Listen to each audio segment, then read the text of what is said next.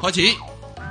雙層牛肉巨無霸，再汁洋葱加青瓜枝生菜加芝麻人士去手黑。好嘢！電腦大爆 炸，你唔係要計時間嘅咩？計咗啦。哦咁嘅，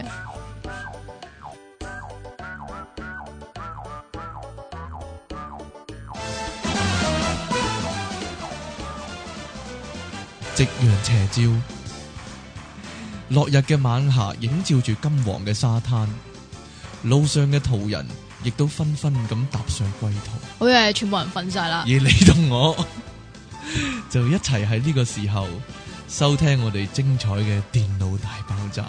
呢度有你哋嘅節目主持，你可以叫我做音樂情人出體傾。你播啲咩音樂噶？我想問冇啊，仲有當然唔少得嘅，仲有我哋趣智鬼馬嘅積淇小姐啦，係啦，咁我哋呢度係今集係咪要用呢個通嚟講嘢？唔係，啊， 唔使啦，講完啦。 好啦，歡迎翻到嚟第三十五集嘅電腦大爆炸，呢度係 pokup.com 啊。好啦，你你係咪有啲嘢要講噶？我有啲咩要講啊我？唔知啊我，冇乜嘢要講 啊！我頭先咩咧？冇啊，頭先都俾你又扮咗呢個音樂情 人啦。咁我哋係咪今日直接進入呢個題目啊？新嘅題目啊，都同你頭先嗰啲差唔多噶，係咩？都係咁騎呢啊 嘛。點點騎呢法啊？你頭先咪好騎呢咯喂，？上次咧嗰集咧，咩啊咪做咗個半鐘嘅。係咯我問翻我細佬，我細佬話冇啊，唔覺有咩問題啊。我話會唔都係咁聽嘅啫。會好長啊？會悶得滯啊？咁樣我話冇，唔覺有咩問題啊。冇喎，唔覺長喎，有聽眾話咧，唔覺你長喎。有 冇搞錯啊？ 有聽眾話咧，要求你正式加到個半鐘喎。要求你啊係你啊，你要啊求 都係冇啦呢個， 強人所難啊！唔係強人所難嘅。係乜嘢呢？係咩咧？請問，你即解係釋即係哦即係過時咧就好過癮嘅，但係如果係正式個半鐘嘅話咧，就你又覺得過好時，辛苦啊 即係覺得過時唔係一 我個覺得咩係聽 big 聽 deal 嗰咯，個痛苦啊，係唔係聽嗰個唔痛苦。如果講 download 如果講嗰個痛苦聽嗰 download 個 download 痛嗰苦個啊係五啊六 K 嘅話就好痛苦。 啊點會啊？我唔知一一集有有人幾用多電啊？話嚟 download，啊咩啊有人用電話嚟 download， i l o n 啊嘛係嘛？係唔知啊？係咯， 唔係啊？講我喺咗網頁度用電話嚟 download，啊我唔知哎呀啊。，我紙皮啊話俾我聽，佢話我成兩個鐘都 download 唔到 啊，好離奇啊！嗱，咁我咪 話咯，download 唔到嗰咪啲咪 download 嗰個仲耐我知點解啊，download 嘅時間仲耐過聽嘅時間啊，係咯。係啦。我知點解聽到啊！個我零知鐘點解啊！啊點因樣啊為因為佢佢用李嘉誠台啊嘛， 即係批個額頭嘉落誠嚟俾台係啊，點你，啊冇？嘢啦， 有啲餘韻啫嘛，真係發現咗罩樹嘅地點 啦，即係坐標，喺邊咧？唔知啊，要問啊 Two B，佢真係影咗喎，係啊，影咗棵罩樹， 係啦。如果大家定想還是睇係嘅話，佢我哋組個團，團購， 團購一棵罩樹係佢返嚟。佢特登擺個位上去我啊唔！係啊，我突然間諗到一樣嘢喎，咩啊？就係嗰個罩樹咧嘅真面目喎，咩叫真言喎？原來咧。係點啊真咧？係有棵咁嘅罩樹噶，喺新界某個鄉村，佢嘅正式名稱咧就係許願樹，得啦。 本來咧就要掕兩個鏟上去，最先至掉嘅，即係一個寶碟、一個罩同埋兩個鏟咁樣，係啦。好啦，講完啦，你但有冇意係但見係咧？許咧，唔嗰棵知許咩願？嗰棵許願樹咧，好似冧咗喎。係啊，林就村係啊嘛係啊，太多鏟啦，因為就係。不勝負荷嗰係啲好啊！啦，今日嘅今日新嘅題目第三十五集電腦大爆炸嘅題目係乜嘢啊？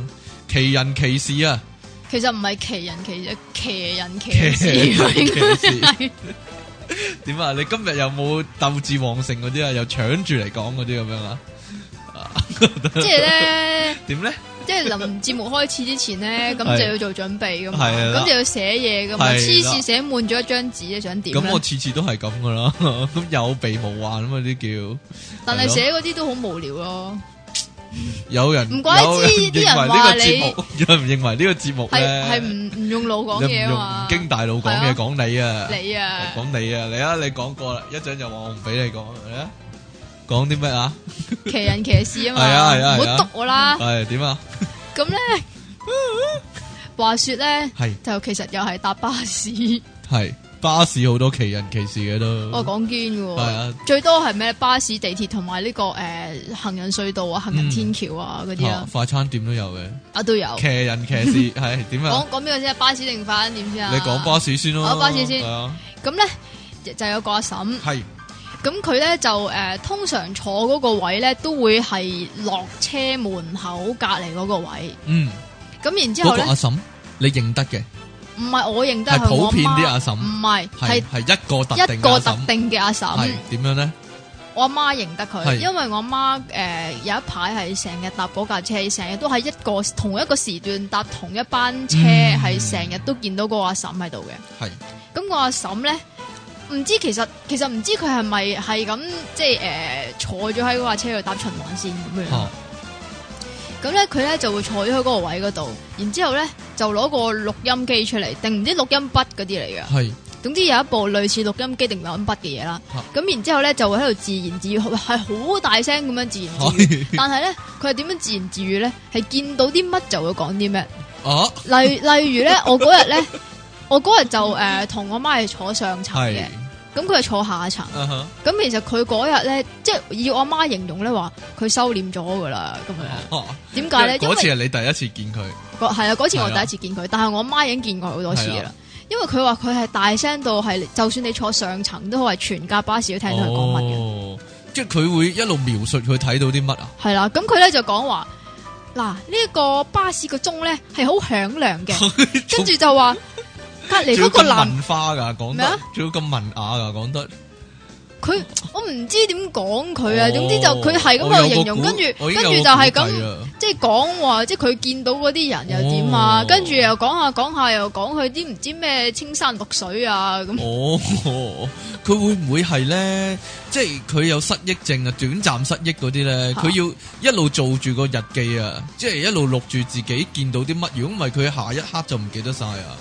嗰種怪病，奇即怪係奇嗰嘅嗰難套嗰集套症。叫咩戲啊？死啦嗰套叫咩戲啊？誒係咁，每 Christopher 天啊， Nolan 我知啊，啊我知啊，我知啊，每 Christopher 天 Nolan 每天愛你第一次嗰度唔係嗰套啦，梗係唔係嗰個咩？嗰個叫咩啊？死啦！係咩咧？又嚟啦！呢個我 真係唔呢個人記就得係有咗失啦憶症嗰個人啦， 老人痴呆，老人痴呆症我但係嗰套戲真係好好睇係啊啊！嗰套戲係就係由不不停唔記得啲嘢啊嘛，係嘛？係由尾去翻個頭㗎，嗯嗰套戲好好睇，但我唔記得咗你名。揾到你再話俾我聽啦，成日係啊都係咁啊你。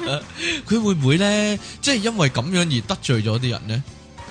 得罪人。係啊，即佢係咧，即係佢錄錄下，突其然實間講真，就講佢有個有個成身紋身，但係個樣好戇狗嘅青年上咗車啦。咁樣佢會唔會咁樣咧？咁佢咪會俾嗰個人丙咯？如果係咁嘅我唔話，知喎， 好但係係咯，佢講嘢咁大聲，已經係一種滋擾啦。啊已經係一種騷擾。係啊有個肥仔係需要戴胸圍嘅，但係佢個樣咧係非常之弱智嘅咁樣。如果係咁嘅話，可能俾人丙嘅喎，呢個個嬸會唔會咧？會係嘅咯，喎 係咯，咪就但係係其實佢已經係好弱智咯。咯，係啊。有個擦眉擦眼嘅細路女，唔知佢幾多歲嘅咧，咁樣啊。講完啦，有一個咧，又係點樣啊係差唔多，差唔多好似呢個阿嬸咁係嘅，又又係阿嬸嚟嘅。係咁嗰次咧，我就去誒 band 做 band show 表演， 係響誒、呃尖沙咀文化中心出邊咧，咪有條樓梯，跟住有個空地嗰度咧。嗯咁嗰、個就係一個誒、呃即係嗰啲叫做細埃嗰啲 band 咧，嗰係啲大雜炒嚟嘅。哈哈咁就有好多唔同嘅單位咁，哇好嘢！哼，好嘢，奇人奇事，就係唔做節目唔識電話，仲要大把人用短信揾得你嗰繼啲，續啦，通常係咪得一個人嚟唔嘅咋？係啊就係 Yuki 啦 Yuki 嚟嘅，應該應該，繼續啦，繼續啦，咁咧， 咁就我睇下先。嗰日我嗰隊 band 咧就應該係中場，即中即係全個 show 嘅中間嗰段係做表演嘅。嗯，咁其實咧，呢、個阿嬸咧阿 Sam 係係啊啦，佢就不嬲都已經喺個台前面，唔知點解行嚟行去咁。嚇。但係佢又誒、呃原本就冇乜做啲乜嘢嘅，就只不喺個過台係前面行啊，喺個台前面行會唔會嚟行騷擾去嘅啫到你夾 band 啊？就咩啊？騷擾係到你夾 band，你聽埋我講係先，係原本就係咁嘅啊，係啫。啦，咁好啦，到我哋上台表演啦。嚇咁我記得嗰一日咧，我最尾嗰只歌咧係唱夾诶 Stand by Me 系嘅， Stand by Me。咁大家都識唱啦英文版定，係梗林係子祥英版啊嘅英文版啦。你知林子祥同梅艷芳各有一隻 Stand by Me 噶，唉，是鬼蛋啦啊繼。續啦，咁總之梗係唱英文版啦好。咁然之後咧，嗰個阿嬸咧就唔知點解無啦啦喺我隔離跳 舞喎。喂，我都見過類似嘅阿嬸啊，一係聞嘛歌起舞啊咁嘛，但係呢一有歌咁一然之有後歌。聽佢就突然間跳舞噶啦，但係會佢跳嗰啲舞，但係喂，唔係佢唔係一聽到歌就跳舞喎，係佢係我哋喺度唱 Stand By Me，哦佢先喺度跳舞證喎。明你哋好似有感染力 啊！你哋嗰個你哋嗰首歌有感染力啊，好啊，跟住要用歌嚟感染人啊，唔係，跟住點樣咧，咧？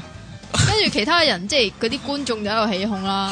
嚇，咁然之後好啦，我哋表演 表演完啦，咁就坐喺度睇埋個 show 先走。係咁其實咧，嗰、個阿嬸咧都仲一路喺度，有陣時又跳舞啊，係有陣時又做啲好奇怪嘅動 作啊，咁例如即係呢例如咧，佢會攞住支水啊喺個喇叭前面，即係擺喺個喇叭前面啊，將嗰支水，係然之後咧隻手咧又喐下喐下 咁樣，即係好似嗰啲叫咩啊？霹靂舞咁唉，樣，跳跳 popping 係嗰啊啲喐下喐下，即係嗰啲即係蛇波浪係咁啦，樣係波啦啊浪咁樣喐下喐下咁樣。有陣時咧，即係有陣時佢中意嗰首歌咧，就會 遞豎起拇指。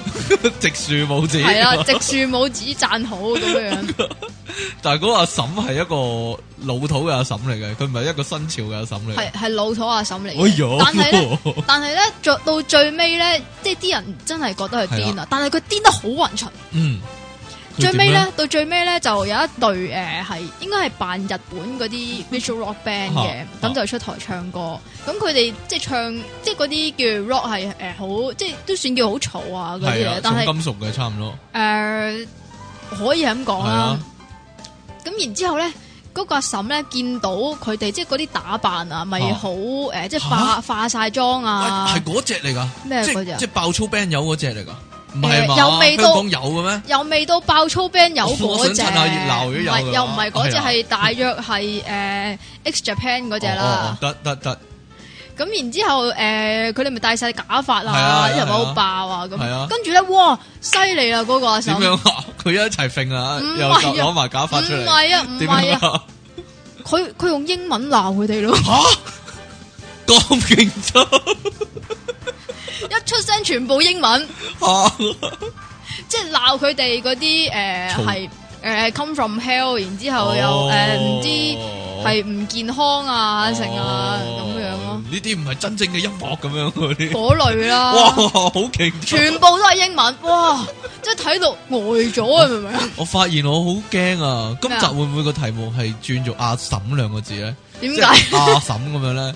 嗱，你有冇見過啲即係喺街度遇過啲奇怪阿嬸係自己喺度念經啊？口噏噏咁樣 啫？係啊，坐巴士佢啦，哋唔坐地係念鐵經啊，係係嘛？念。經喎，佢哋係真係念經，係真係念經。我淨但係好係奇見過，怪嘅唔係啊。通常啲嚇阿嬸口安谷咧係自言自語咯。哎呀，究竟我記唔記得煲唔湯呢係呢個啊。我有冇熄火咧？哎呀，唔記得熄嗱，火有一次添啊我喺地鐵見過個咁阿嬸，佢攞住一個細好細嘅花樽，化個妝花樽就插住支玫瑰花咁嘅咁嘢得。意，咁我係啦佢去練玫瑰經啦喺度，類似，佢一路 行，行由車頭行到車尾，由由車車尾行翻去車頭嘅佢係，因為我哋坐喺度見佢來回幾次，哦，我知道佢耍正個地鐵 啦，佢一路喺度噏喎，出年就世界末日噶啦，呢啲係天主耶穌基督嘅訓示嚟噶，你哋冇得，你哋冇得怨噶啦，出年就係世界末日啦，大家做好心理準備啦，係咁不停講呢類嘅说話啦，係啦，呢啲係诶耶穌基督，呢啲係命運嘅安排，大家咧就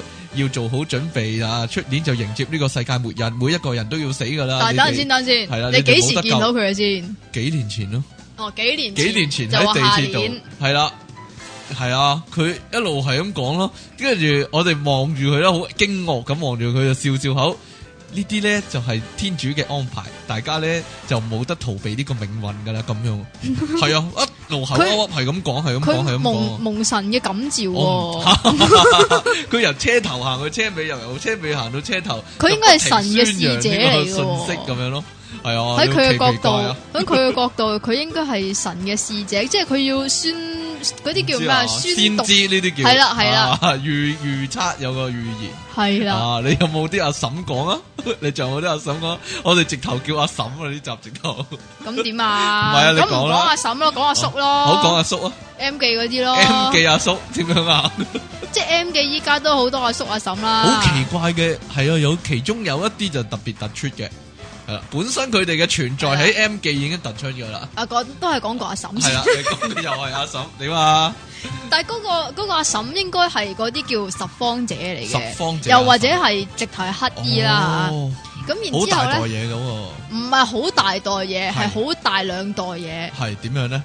佢係佢直頭係將佢兩大袋戰利品咧係帶埋入麥即係記。膠樽啊、雜誌嗰啲我我睇唔到啊！我哦我覺得係垃圾嚟。垃圾嚟。嘅，係咁佢就坐咗響麥記嘅一張空台嗰度，係啦，係我樓下嗰間。咁我嗯哼嗯我我咁啱就又係響嗰度食緊嘢，同啲 friend。咁我見到，咁但係咧好臭咯，好臭係啦，跟住有人趕佢走啊，係啊。吓但有係物記職員趕佢走啊，麥記之前趕佢，梗係梗係趕啦嚇。但係咧個阿嬸咧好似唔肯走咁樣係，之後佢話嗯即係係啦佢仲佢仲話報警一笨咁樣，即係佢個意思咧就係呢度係誒公眾 open，地方係係啊公眾地方俾所有人坐嘅咁啊。跟住但係誒，即係嗰個職員就話誒，你入嚟坐你都誒你都冇買嘢食咁樣嗰係啊啲，即係用呢個理由嚟到去趕佢走。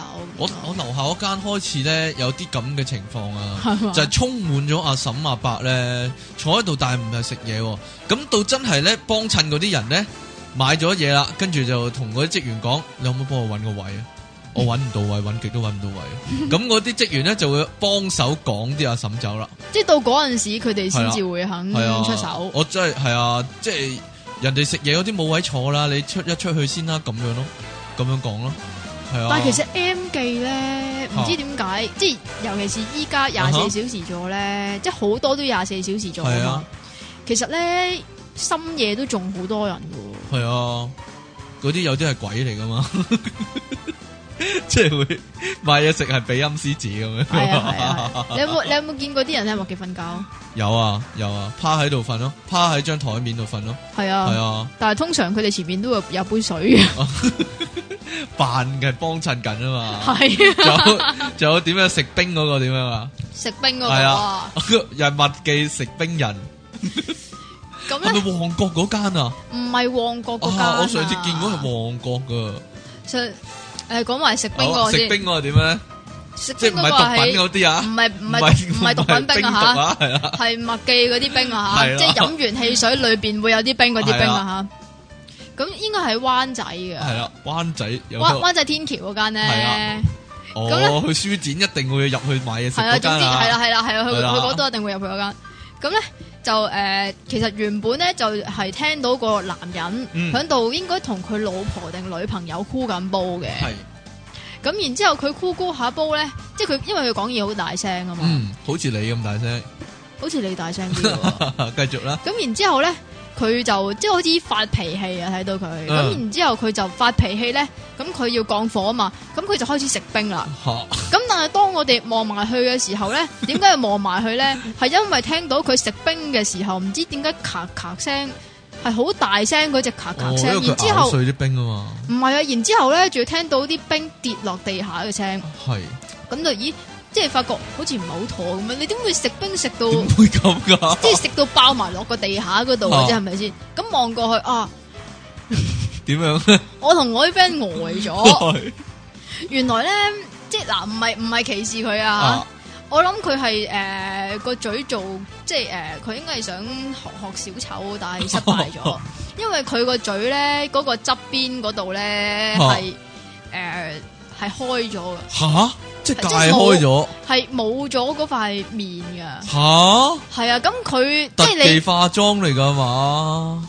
啲冰喺嗰度扭出嚟㗎。乜嘢意思啊？點會有啲咁恐怖嘅人噶？即系话佢個嘴咧，诶、係爛嘅，完全係右邊嗰個嘴角咧，係係冇咗去到個塊面腮皮嘅啊嗰度嘅，係咯，咁就即係話佢嗰啲即係大牙，即係入入边嗰啲大牙咧，都係露出嚟噶啦。哦咁、所以佢一路食冰嘅時候咧，啲冰咧就一路跌哇出好嚟，似鬼故喎，你唔覺得好驚嘅咩？咩啊？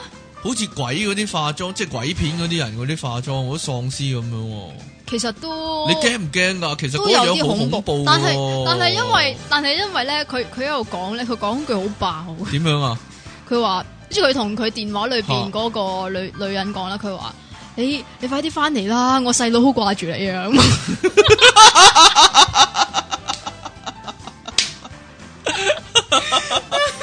搞咩啊？但係佢樣直頭係似蝙蝠俠入面嗰個 Two Face 啊，即係嗰個哦雙雙面面人啊，一邊面係即係係咯，係骷髏爛骨噶咁啊嘛係係骷咯髏骨嘅，黐線啊！但係佢唔係骷髏骨喎，佢係淨就係係呢嗰度，隻嘴，你你個嘴咁樣指，你淨係呢呢度度哦咁樣點 咧？淨係個嘴角至到係，咯，即係即係個嘴角側係邊到面個咯腮嗰度噶啦係。咯，南瓜咁樣，南瓜係咯， 萬聖即係總之係係啊，Hello Halloween 咁樣嗰 Halloween 啊啲，即係佢佢唔使哇佢好佢如恐怖果啊做海洋公園嘅話就唔使化咪妝就係㗎啦。咯，黐線噶。但係另一個咧， 旺角老麥旺角係執嘢食男啊，執嘢食男 人，係逐台執執你食，執薯條食，係啊，即係咧，依家老麥咪好多人食剩半包薯條嘅，係啦，即係啲人減肥啊嘛，唔即知係啊好似你咁樣。跟住嗰個人咧就逐台見到有咁嘅情況咧，就走埋去執嚟食喎。我諗佢餓咗好耐 啊，或者佢一日四餐啊，一日三餐都係食薯條啊。其實咁樣唔會喉嚨痛嘅咩？我唔知啊，可能慣咗啦， 或者飲清熱號啦，可能哦佢咁係嘅，咯，嗯即係冇錢買餐，但係有錢飲清熱號。唔知佢。 啲可能佢係點樣咧？冇工翻，冇公開，且你睇佢個樣都成個黑蓋咁啊，丐幫人士。唔嗯唔丐幫都油面宅男啦唔，知啊，咩話？油面宅男。右面宅男係咩意思咧？你講啊，講解一番得唔得啊？即係啲即係好宅嗰啲樣好咧，宅嗰啲樣啊，即係但宅唔叔會話宅到冇錢食麥當勞噶嘛？我唔知有喎嗱，如果佢聽緊嘅話，我有建議俾佢。哇！有有即係有錢買唔知 iPhone，但係冇錢 如果你有你聽緊嘅話，呢位喺老麥度揾食嘅男人，又或者其實唔止一位嘅。啊我俾個建議你去做老麥啦，係 啦，咁到時任你食下啲薯條，係啊嘛。但係佢好似點即係嗰啲職員係啊食到你佢，嘔啊，真係啲吓！職員都要識佢趕佢走㗎。啊又，即係嗰個知道老細又講佢知道走啊佢一嚟佢就係咯係做呢啲嘢噶啦。唔知啊，佢都 意圖意圖執我嘅薯條嚟食， 佢都行嚟行去，因為你減肥係咪唔？知 好啦。咁我哋跳出老乜未啊？跳一就跳跳一出啲阿伯啊阿嬸未啊？你真係離奇啊！真係好啦，有個奇人奇技。係咩啊？阿哥有啊一次咧，阿我姐啊，有一次咧，唔係阿我同嬸啦我 老婆啊有一次我同老婆就類似行山咁郊遊咁啦，但係其實唔係山嚟嘅，唔係山路嚟嘅，就係咧由呢個嗯淺水灣、深水灣就行去赤柱有條路咁樣嘅，嗯有條路咁樣嘅就誒、一路嗰條嗰條郊遊徑咁樣咧，都係望住個海嚟行嘅。咁樣嘅，你有哼，即冇係行過望嘅下啊？山，即係係赤柱之前，即係嗰度我知赤柱我之知前嗰啊度係麥考，唔係啊， 咁一路行一路行啦，因為誒嗰條路啊好好行嘅，好多人都會咁樣行嘅，即係淺水灣行去深水灣，再行去赤柱嗰條路啊。哦唔知有冇人我諗我知啊知啦，有冇人知咧？咁嗰條路咧一路望咗海嘅，而行行下咧就會見到對面有個沙灘嘅。咁離奇嘅事咧就喺嗰個位度發生啦，就係、望到對面個沙灘嗰度發生啦。我哋行下行下行下，有個男人嚇廿幾卅歲，但係睇唔出佢嘅年齡嘅。又趴咗喺個阿嬸上面做咗唔上面。係啊，佢有略半嘅，略半嘅，但係個樣咧係有少少唔正常嘅，係啦。咁佢行咩得叫有少少唔正常咧？即係好似傻傻地咁咯，即係唔客氣啲講句就係 OK 傻傻地咁咯。即係佢直頭係弱智人士咁嘅樣啊，啊有少定少還似是，有少少似。嗯佢打扮咧就係咧冇着上衫，係即係打大赤啦，係咁啊着短褲係就孭咗背囊嘅。咁呢啲你見唔少啦，係啊，係啊。咁行行下，佢行得好快，超前咗我哋。啊而突然間咧，佢就喺嗰個對面係沙灘嗰個位咧，就停低。係咁我哋就唔係刻意停低睇佢做乜嘅，但係係佢因為俾佢阻住咗，呢個時候突然間做出一件奇怪嘅舉動，佢做佢喺佢咩個背囊度攞咗一隻咧吹氣嘅鱷魚出嚟，然之後咧佢就吹脹個鱷魚喎。咁你我哋就吹脹啦，我哋就諗佢做啲乜啦。咁咧，原來咧佢就靠個鱷魚過海啊，想即係過去對面，即係游過去對面沙灘啊，靠個鱷魚。咁佢吹脹咗個鱷魚之後咧，個鱷魚有啲奇怪噶，個個吹氣鱷魚，因為佢嗰個鱷魚個手咧嗰度係綁住咗噶。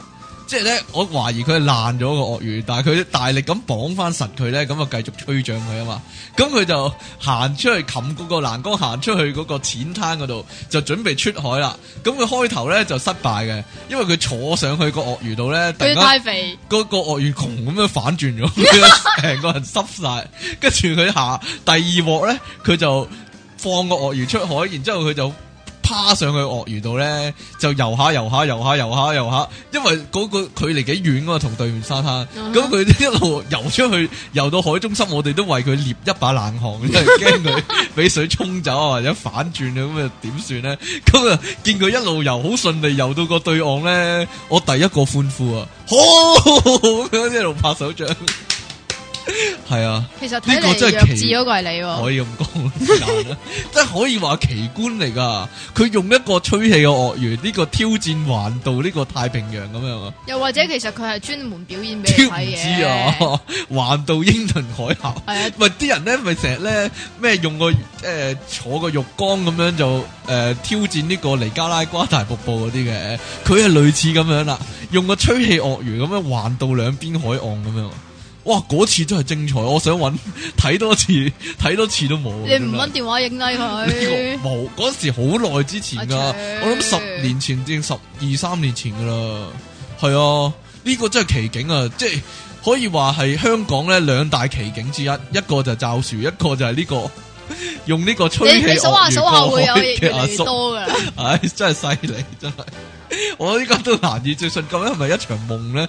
但係真係有發生過呢單嘢。如果有人有呢個仁兄嘅下落嘅話，又話俾我聽，唔該。係得， 繼續啦，你講一個啊。我諗呢集不如淨係講奇人奇技都得啦，係咩？係啦。 唉，你繼續講啦，你咁啊？係啊，我恐防就算淨係奇人奇技都超時啊，真係有冇啊？會啊！你嚟啊，你嚟啊，诶、有一次係諗住講，但係冇講過嗰係個，點樣啊？即係嗰啲诶叫做成日扮啞嗰啲裝人，聾扮啞係係啦，啦，你啊 冇嘢啦，繼續啦。幾時咧？冇， 我講下啫， 嚟啦，即係咩都講係你咁就啱啦，係咪係咁啦啊？，冇錯啦，裝聋扮啞，但係佢賣嘢喎，係啦，就即係係嗰扮啲慈善嗰啲，通常嗰啲诶，其實假噶嘛，咩啊？即係嗰啲十個有十個都係假噶嘛，哦唔，即係知咧道即係即係拍你膊頭或者掹下你件衫，哦哦，咁佢就攞隻公仔喺你面前養下養下咁喂，啊佢哋會啊啊咁樣都算好啊？唔係係點樣呢通常唔係咁嘛，噶唔。出聲嘅，系唔出聲，然之后揾嗰個公仔，又或者佢嗰、個个诶哦，嗰個叫做咩有個職紙員證牌啊，職員證定紙牌啊嗰啲係。有唔係佢有一種咧就係啊，咁有一嘅種。係有個好大系啦，好影印大張咗嘢嘅嘅 A4 紙咁樣，咁然之後就寫住啊誒慈善公益咩做下善心幫助聾啞人士嗰種類似咁啊嘛，係啦，咁就一張嘢咁樣係咯懟埋嚟，三咁十就好五似蚊一隻咁樣，咁就好似誒嗰啲攔途截劫咁樣，有啲似有啲似， 係啦，但係又有啲人真係停低聽佢，即係研究一番嘅喎，研究一番嘅喎，即係懶係想買咁。啊有啲人就係咁係樣咯啦。咁而我聽翻嚟咧嗯哼，就係有一個朋友。係佢咧就喺度即系同即系尝试同嗰個雅哥個人喺度溝通啊，嗯即係佢喺度诶扮唔明啊，咁啊係咁同佢講嘢啊，係結果咧佢咧突然間講嘢啊係啦，突然講一講唔係啊， 咁啊，嚇死人啦！嚇死人啊！即係個縮形嗰個鬼故啊嘛，即係開頭係咁岌頭點下頭或者擰下頭咁樣，跟住最後突然間係喲咁樣啊，嚇死你係得啦，唔好唔好勾起啲傷心嘅回憶啦，好啦，唔傷心，有啲咩咁傷 心咧？咧？好啦，哇，好驚啊！即係如果佢咧分鐘有手提電話響嘅話，會突然間喂喂啊咁樣係啦， 其實佢可以學黎明㗎。咩啊？唇語啊嘛，冇嘢 啦。少年賭神用唇語嚟溝通啊你真係睇過唯一一套黎明嘅戲係咁熟嘅就係《少年嘛，啊賭係神》係咪啦啊？，係啦，睇太多次啦呢套，誒低能仔啊咁樣，好都啦，係你啊嘛，啊，好呢個咧發生喺愛民村或者何文田一帶嘅傳說嚟嘅。傳說系傳說，可能真噶，即係咧話咧，有啲人咧，我嗰阵时喺何文田做過呢個小童群秋會啊嘛，咁咁我嗰阵时成日有啲街坊咁講啊，就係呢，咧有個男人，有個阿伯，係又係咧索索地嗰種咧，咁周不時咧就以一個咧俾啲繩綁住晒嘅姿勢出現啊，係啊。佢中意玩 S.M. 唔係佢喎就啲繩綁住晒佢啦，跟住佢就咧對手又綁住啦，跟住佢就求救向啲街坊話：哎呀，唔該幫我诶、呃解開啊，我俾人綁住咁樣喎。咁咧，據說咧就係咧，啲少女咧，如果去幫佢解繩嘅話咧，佢會突然間即係鬆開，然之後鹹濕嗰個女仔噶。佢係一個色魔嚟噶，係啊，綁繩色唔係魔。吧自綁色魔，系啦，自綁色魔就係引啲人行埋去佢度，咁就幫佢解繩，解咗個結，咁嗰下佢就引到個女仔接近個身邊咧，咁咁就突然間鹹濕佢啦，咁樣哇！係我拉咗個女仔入後樓梯就奸佢咁樣，唔係唔係吧？係啊，呢個愛民村何文堅田定一帶，流啊！你冇？聽過呢個犯案手法咩？我冇喎。我嗰時就係可能淨係地區性，可能就係愛民村、何文田一帶先有咯。呢、一個我第二度都未聽過，但係嗰陣時做嗰份工嘅時候咧，我就聽過啦，就係唔止一個人講嘅，係啊，冇聽過呢、咁個我諗係即係嗰度嘅一個好出嗰度嘅名傳統嚟係嘅，可啦。能 係傳統就係有個阿伯咁樣嚟到我唔去強知姦人啊我嘅。唔知啊，你所以有冇啊？咁點解會話俾你知嘅咧？唔係啊，有啲誒、呃因為嗰因個為你唔主使任小心佢嘅唔係啊，喎。因為嗰個主任訓話嗰陣時講嘅。哦哦，即係功課輔導之前，可能會叫啲小朋友集隊咁啊訓話，就講啊嗱，大家即小係要心小心係啦啦，有個咁嘅人，有個咁嘅男人，如果係嘅話咧，見到嘅話咧，就唔好理佢，行開啲咁樣。如果唔係咧，咁我可想能會問有危險咁樣啊。咁如果幫佢綁繩嗰個係男人嚟嘅佢話，自己綁自己㗎，我諗。唔係唔係唔係，幫佢解繩嗰個唔係綁，幫佢綁佢唔會向嗰個男人出手啊。即係咧，佢可能匿埋咗，如果見到有女仔就就誒撲出嚟少啊女救咁命佢先啊係啦，救佢先命啊行出嚟咁咁樣啊。我諗係咁啦，啊，嗯好恐怖啊！嗱，大家呢呢聽到個都好恐怖。大但家係佢點小心啲樣點樣綁到自己咧？可能假嘅，即係 David Copperfield 咁樣咧，即係有啲假嘅假嘅繩結咁樣綁住自己。啊即即係其實佢嘅真正身份係一個魔術師可能嚟係啊嘅。啦， 可能係會長。唔你你分享多個先啦。使唔使啊？一陣 下半場嗰度超時一大截，依家超幾分鐘啊嘛，你下啊半場啦，哦，哎呀， 好失望啊！ 好啦，咁我哋一陣節目休息一陣啊，翻嚟咧就繼續講呢個奇人奇事啊！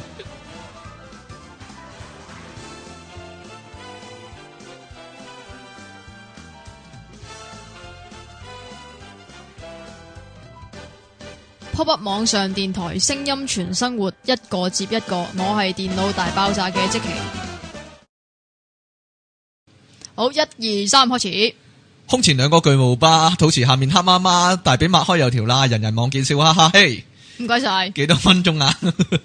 啊，冇漢堡包食啊，姐姐，冇啊，電 腦白，電腦大爆電炸腦，敗啊，唉係電腦拜拜拜。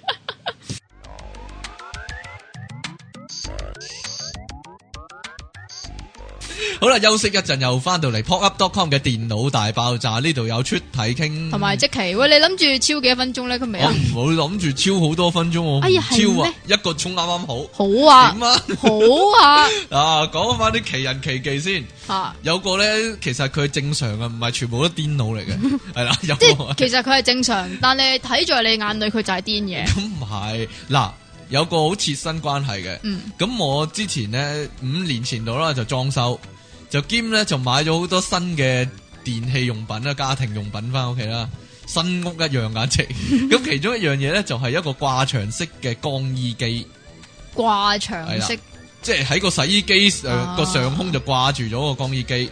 咁咧安裝呢個掛上去嘅安乾衣機嗰個就係一個阿伯嚟嘅，咁佢就咧個乾衣機一路搬咗過嚟啊，一早搬咗過嚟啊，但係要係等個阿伯安裝，然之後咧就佢嘅個程序就係釘一個鐵嘅扣喺個牆壁度，然之後再搬個乾衣機掛上去。其實咁你咁清楚，不如你做啦。 唔係啊，我唔得，我唔識做呢啲啊嘛。咁個阿伯嚟到啦，就幫我哋整啦。其實好快整完嘅咧，嗯哼轉場跟住 kick 個掛上去咁樣啦。跟住佢就喺度誇耀就話：，嘿，我整啊，好鬼穩陣噶，你唔使擔心，因為我老婆有啲擔心喎，因為個乾衣機好重噶嘛，切會會唔會咁咪冧落嚟啊？咁樣咁喎咪即係好似你上次講話啊嗰啲橙甜唔甜一樣個阿咯，伯就話：好好穩陣嘅，你放心啦，我整啊實穩陣堅固啦無。比啊！跟住佢掛咗個光機機上去，跟住跟住真係咧跌咗落嚟佢就唔係，佢就表演俾我哋睇啦。表演咩嗱，你睇住啊啦，跟住佢成個擒上去光衣機度做單槓俾我哋睇。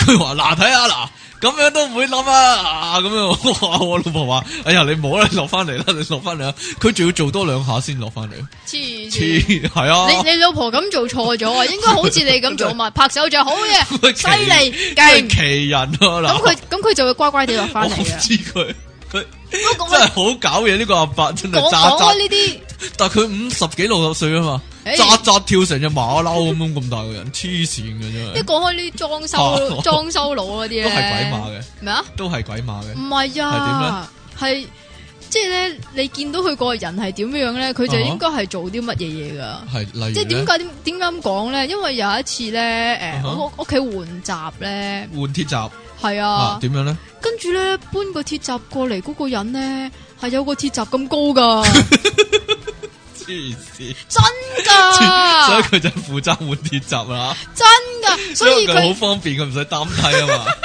所以佢先可以一個鐵閘咁樣拎走，一個鐵閘咁樣拎嚟，哇，好犀利啊！我真係覺得佢。佢成個佢成個誒、呃哈利波特嗰個海格咁高啊，哇，好高啊！嗰、個人真係好，佢嗰、個呃身形仲要係好啊高點講好腳咧七？佢唔係好瘦嗰啲，啊佢係大誒件嘅，又唔又唔可以話佢係肥嘅喎。啊哈，即係我咁啦，又唔係好瘦，又唔可以話我肥咁樣啦。但係你要減肥咯，啊哈哈哈哈好好啦，即係你又可以話佢係好啊，好嗰啲叫咩灰梧嘅身灰形梧啦，嘅身形。係佢啊可，以好輕易搬起個鐵閘。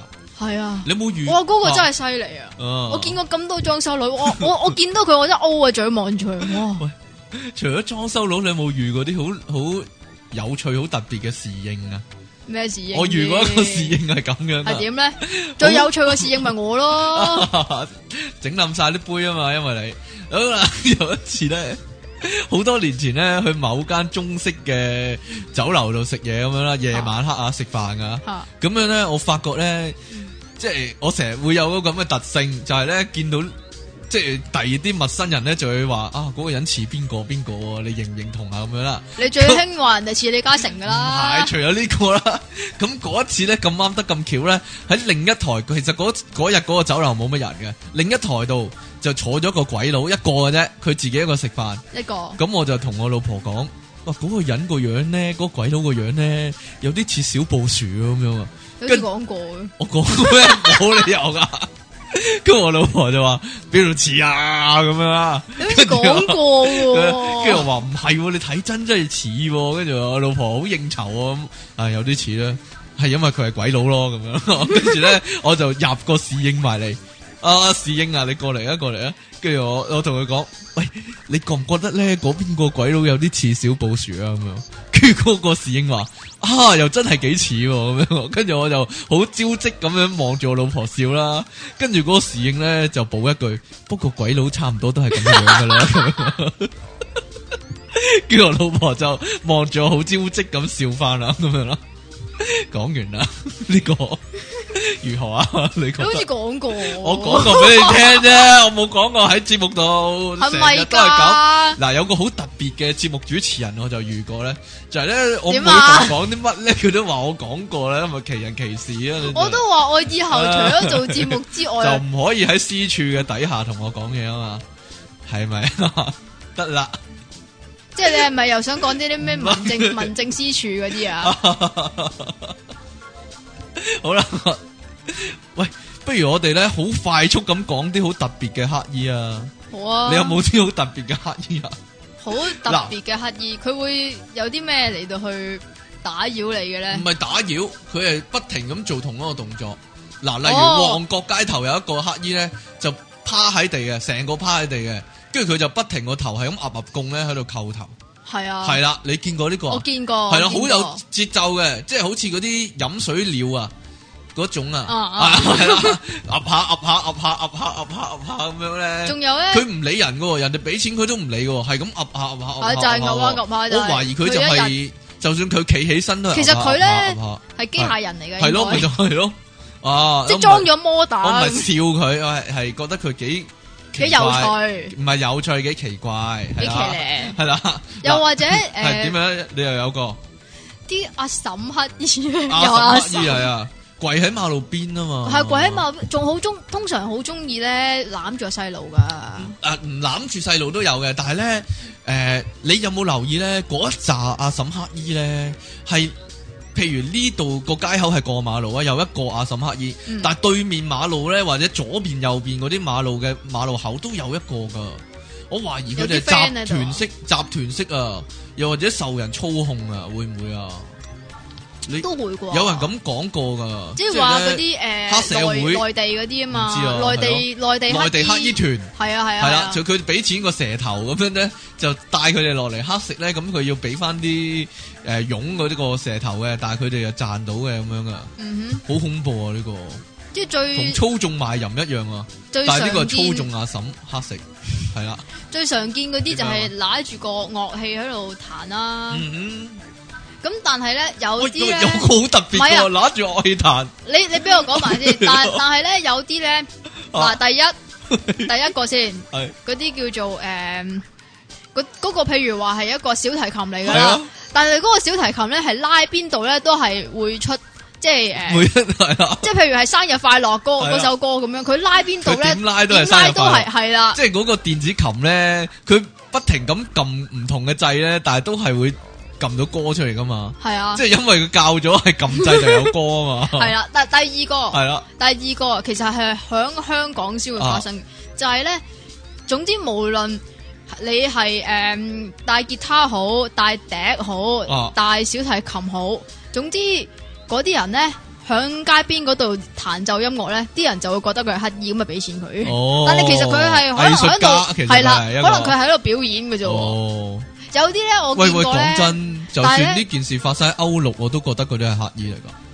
嗯，啊， 唔好但係講，即係即係你係你啊嘛講得難聽啲嘅，佢咪乞衣咯 係。但係其實佢係诶，即係可能係有翻咁上下噶嘛。有冇咧？嗱，例如外國嗰啲會咯，例如说啦，近來興咁樣噶，後生嘅。吓佢係游到自己成個銅像咁就唔 喐，咁咧係嘛喂？但係呢啲有人一俾錢佢，佢就噔一動咁樣喐下下咁樣嘛。但係呢啲譬如點啊？呢啲譬如喺美國啊，啊嗰啲係一啲街頭藝術嚟嘅喎街頭藝術表演，係但係佢啊咪係，收錢個，所以咪就係係話話，，所以咪就係話，可能喺香真係好港難先至，講啊真係喺香港先至會俾人咁樣界定呢啲為乞衣咯。係啊其實佢就唔係乞衣，佢就佢就係叫做街頭藝一啲術家係啦，啊，或者一啲表演者，街頭嘅表演者啊但係佢都用呢但係樣嘢為生。係啦。但係啊佢哈佢亦都係同啲乞衣遭同一個命運，就係會俾食環署趕嘅。哦，咁都應該嘅，佢換個名啫， 即係。即係點啊？換湯咁不嗱，換咁藥黑衣又㗎嘛係黑衣，咁佢又係咁樣收人哋掉錢俾佢，咁都係啫。但係咁喎，佢都係換咗個樣啫，換咗個包裝啫。但係咁感喎，覺上乞衣真乞衣係通唔好意常思啊，乞衣通常都係誒就咁坐喺度㗎嘛，或者俾個慘樣你睇，但係佢哋咪就就係唔咯慘嘅，係心高氣傲嘅嗱。但係我見過有個乞衣係咁樣 你又嘅知人心高氣傲喎，唔知嘅，啊，藝術家啊嘛，藝術家脾氣好似你咁啊。點解我咧？你都藝術家噶， 咁有個有個唔知乞衣定街頭藝術表演者啦，嗯咁佢、就係、呃拉小提琴嘅，咁咧，但係我發現咧，佢係撳錄音機先會有聲嘅，係啊， 佢個音樂係錄音機出，喂，但係咁佢唔係自己拉嘅喎，喎，佢個小提琴都要發 聲嘅係喎，佢扮佢瞄咗個咯小提琴，佢扮或者嗰條佢嗰條弓啊，嗰支弓啊，小提琴嗰支弓係做個手腳係冇聲嘅咯，我冇可 能我唔知啊喎。總之佢扮嘢啦，佢唔冇聲嘅，其實係錄音機，即係佢要撳錄音機先有聲。即係咧，跟住嗰個人吹笛啊嘛，嚇有笛聲，人哋俾錢佢多謝，但係啲笛聲唔會停嘅啫嘛，係啊呢呢 個類似咁啊吹笛嘛，就多，吹笛就多。係咯， 奇怪人呢啲都係。我有個我大角咀附近有個阿伯咧，嚇日頭夜晚佢都瞓喺天橋度噶， 係啊，露天瞓啊，唔係露天，即係天橋有蓋啊，但係佢瞓喺地下，瞓喺個天橋度，佢打橫咧，但係好肥屍大隻喎，成隻海狗咁樣，真係真係喎。我唔知點但係解佢佢係黑錢嗰啲嘅，佢又冇黑錢喎，但係佢就係咁佢佢瞓咗喺嗜好度。係嗯喺街度瞓咯，我咁唔嘅，知點解咧，係咯，但係又肥屍大隻噶，即係佢一日一日瞓到黑咁就可能瞓係咗喺嗰咯度。。但係你諗下。可能嗰度好瞓咧，風涼水冷，你都試下咯。但係你諗下，譬如佢係丐幫啊，吓，咁佢應該好難揾食，好難有嘢食，佢應該好瘦噶嘛。但係佢又好好肥似狗咁喎你話係啊，成隻海象咁啲嗰啲咯，咁嘅姿勢都似噶。係啊，唔係歧視佢啊。海象我咁嘅姿勢，我形容下啫，係唔該啊。晒。 你你有冇見過類似咁嘅人啊？着住女人嘅底衫嘅男人，咪咩咯，咪犀利過咩啊？犀利哥咩嚟噶？大陸嗰個咯，唔係大陸嗰、個喎着住女人底衫周圍行嘅嘅男人，但係有須嘅長頭髮嘅，依家係嗰啊啲 cosplay 咪咁咯，唔係啊，好核突啊嗰、個，好核突噶，成日周街行嗰個人又係，係咩？係啊喺邊噶？誒、有陣時咧，朝早咧佢會喺嗰個奧運站咧行銀行，即係匯豐銀行中心同奧運站嗰度行行去咁樣，搵日你帶我去睇 啊，我帶你去睇下佢，好奇怪，觀光一番啊！好奇怪噶。乜你大角咀有咁多騎呢人㗎？好多奇人噶，但系有阵时有啲好正常嘅人，我都好奇噶。嗱咁喎，吓我點哋樣啊？第一城都有， 第一成係點咧？第一城咧有一對好出名嘅豬魚咯，侏儒係係點樣噶？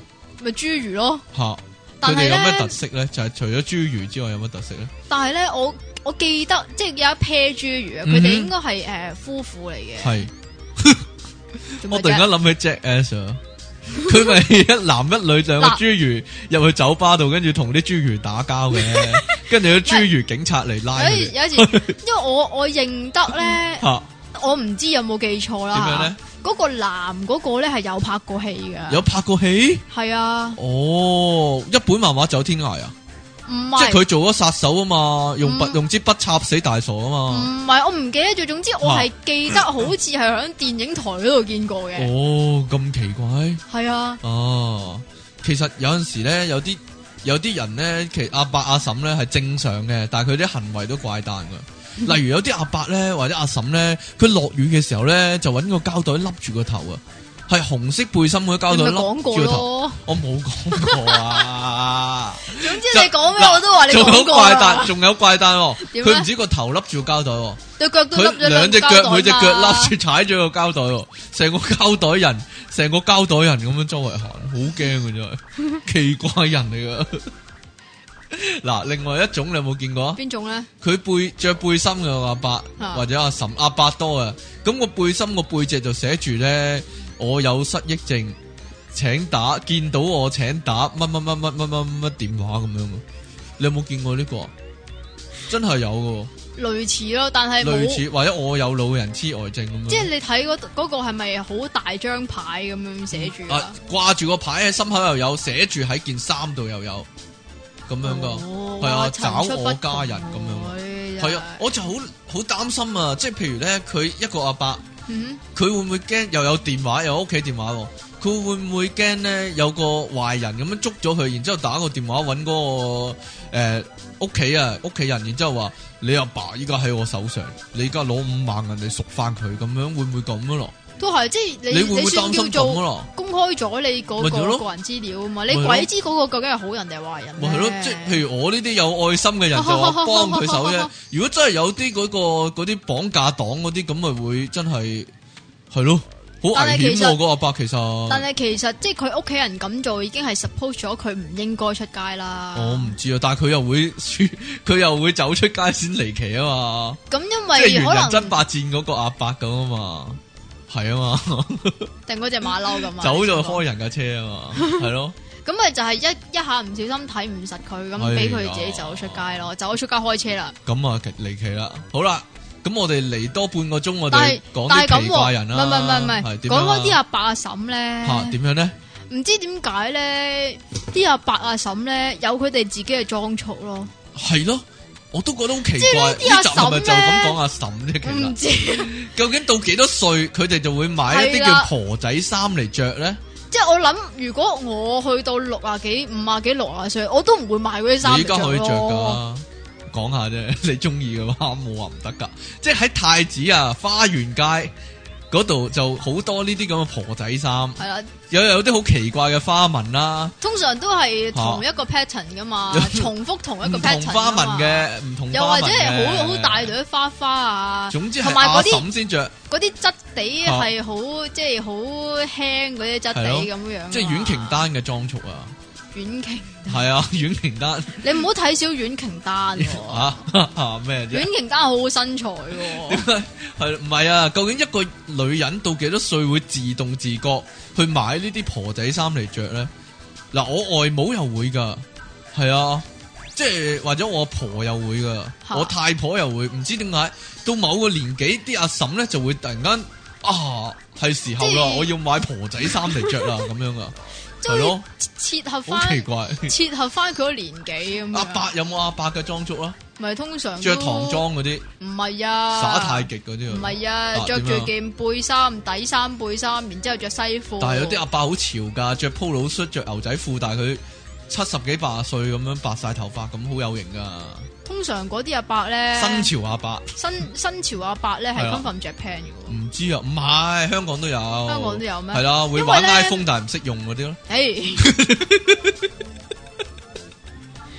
系咧，通常你見到咧旺角咧，咪好多旅行團啊係嘅，即系無論日本、韓國、大陸乜都有噶嗯嘛。，你你可以憑佢嗰啲人嗰啲裝束咧，得睇得出得佢得係咩得人得㗎嘛。得得。你通常睇到台灣就話叔父啊嘛，诶，唔係台啊，我講灣阿叔啊講日本嗰啲啊係，通常點樣你見到嗰啲人咧，衣着係光鮮係嘅，即係嗰啲由诶睇嗰啲老人家啊嗯，衣着光鮮嘅係整齊嘅。係嗰啲即係有 style 嘅，係你可以話係有 style，同埋通常咧佢哋着嗰啲衫咧都會係純色又或者係 pattern 嘅，係咁嗰啲就係日本人 啦。嗰啲就係本人啦。如果着黑西裝戴黑超咧，似北野武嗰啲就黑社會啦，日本嘅係咪啊？ 我都識睇噶，山口組嗰啲係啊。唔係啊，通常通常嗰 啲咩点啊？誒着黑色衫牛仔褲啊嗰，啲就係黑社會咁 嗰啊，个你咯，嗰个咪點改 啊？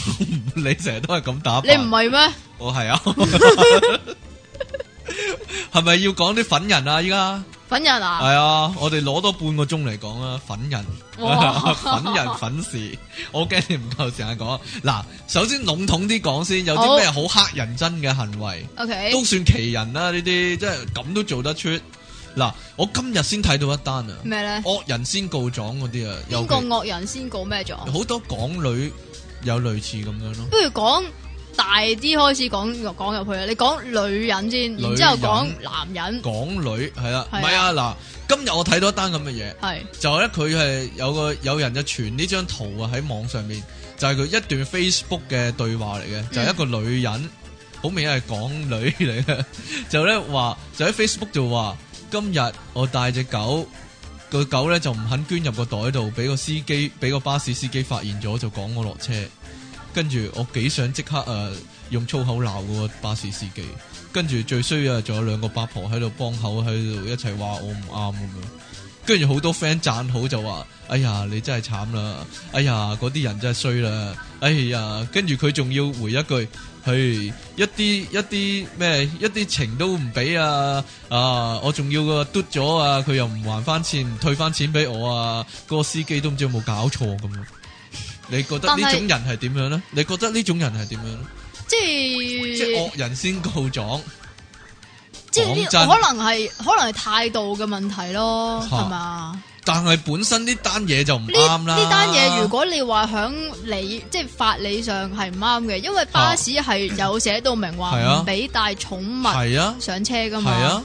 咁如果你要诶带宠物去，個司機完全正確㗎，系，如果你要帶寵物去第二度嘅話，你就搭應的該咯搭自己車啦，或者 call 車啦。係咯，或者搭的咯，搭的咪但加係幾蚊啊嘛，有阵时搭有的阵时搭俾㗎的嘛啊咧，搭的會俾，但係有啲都唔俾噶嘛。又或者話诶、呃之前咪有單新聞話呃诶诶，呃好似話嗰個司機就因為俾只狗咬過，係咁就诶、呃要豁免咩啊？豁免唔係豁免啊，係係要求诶嗰、個乘客就將佢嗰只狗就呃诶唔、知戴咗口罩先啦，定係還是要入咗袋先係至啊俾佢诶搭車咁係樣。啊咁但係嗰個港女咧就即系嗰單咪係嗰個咯港。，類似呢種系啦，啊，就係嗰類似呢嗰個種。港女就唔知做咩事，揾個手提電話出嚟影啊嘛，係啊話個司機又屈佢啊，發神經剩啊咁樣嘛呢。啲咪惡人先告狀咯，係啊，好黑人憎啊。即係所以所以咪就係話，即係呃诶唔係冇人情可以講嘅，但係喂，唔係喎，真係冇人情可以講，講到明話唔俾帶寵物上車，梗係有理由啦。你可能會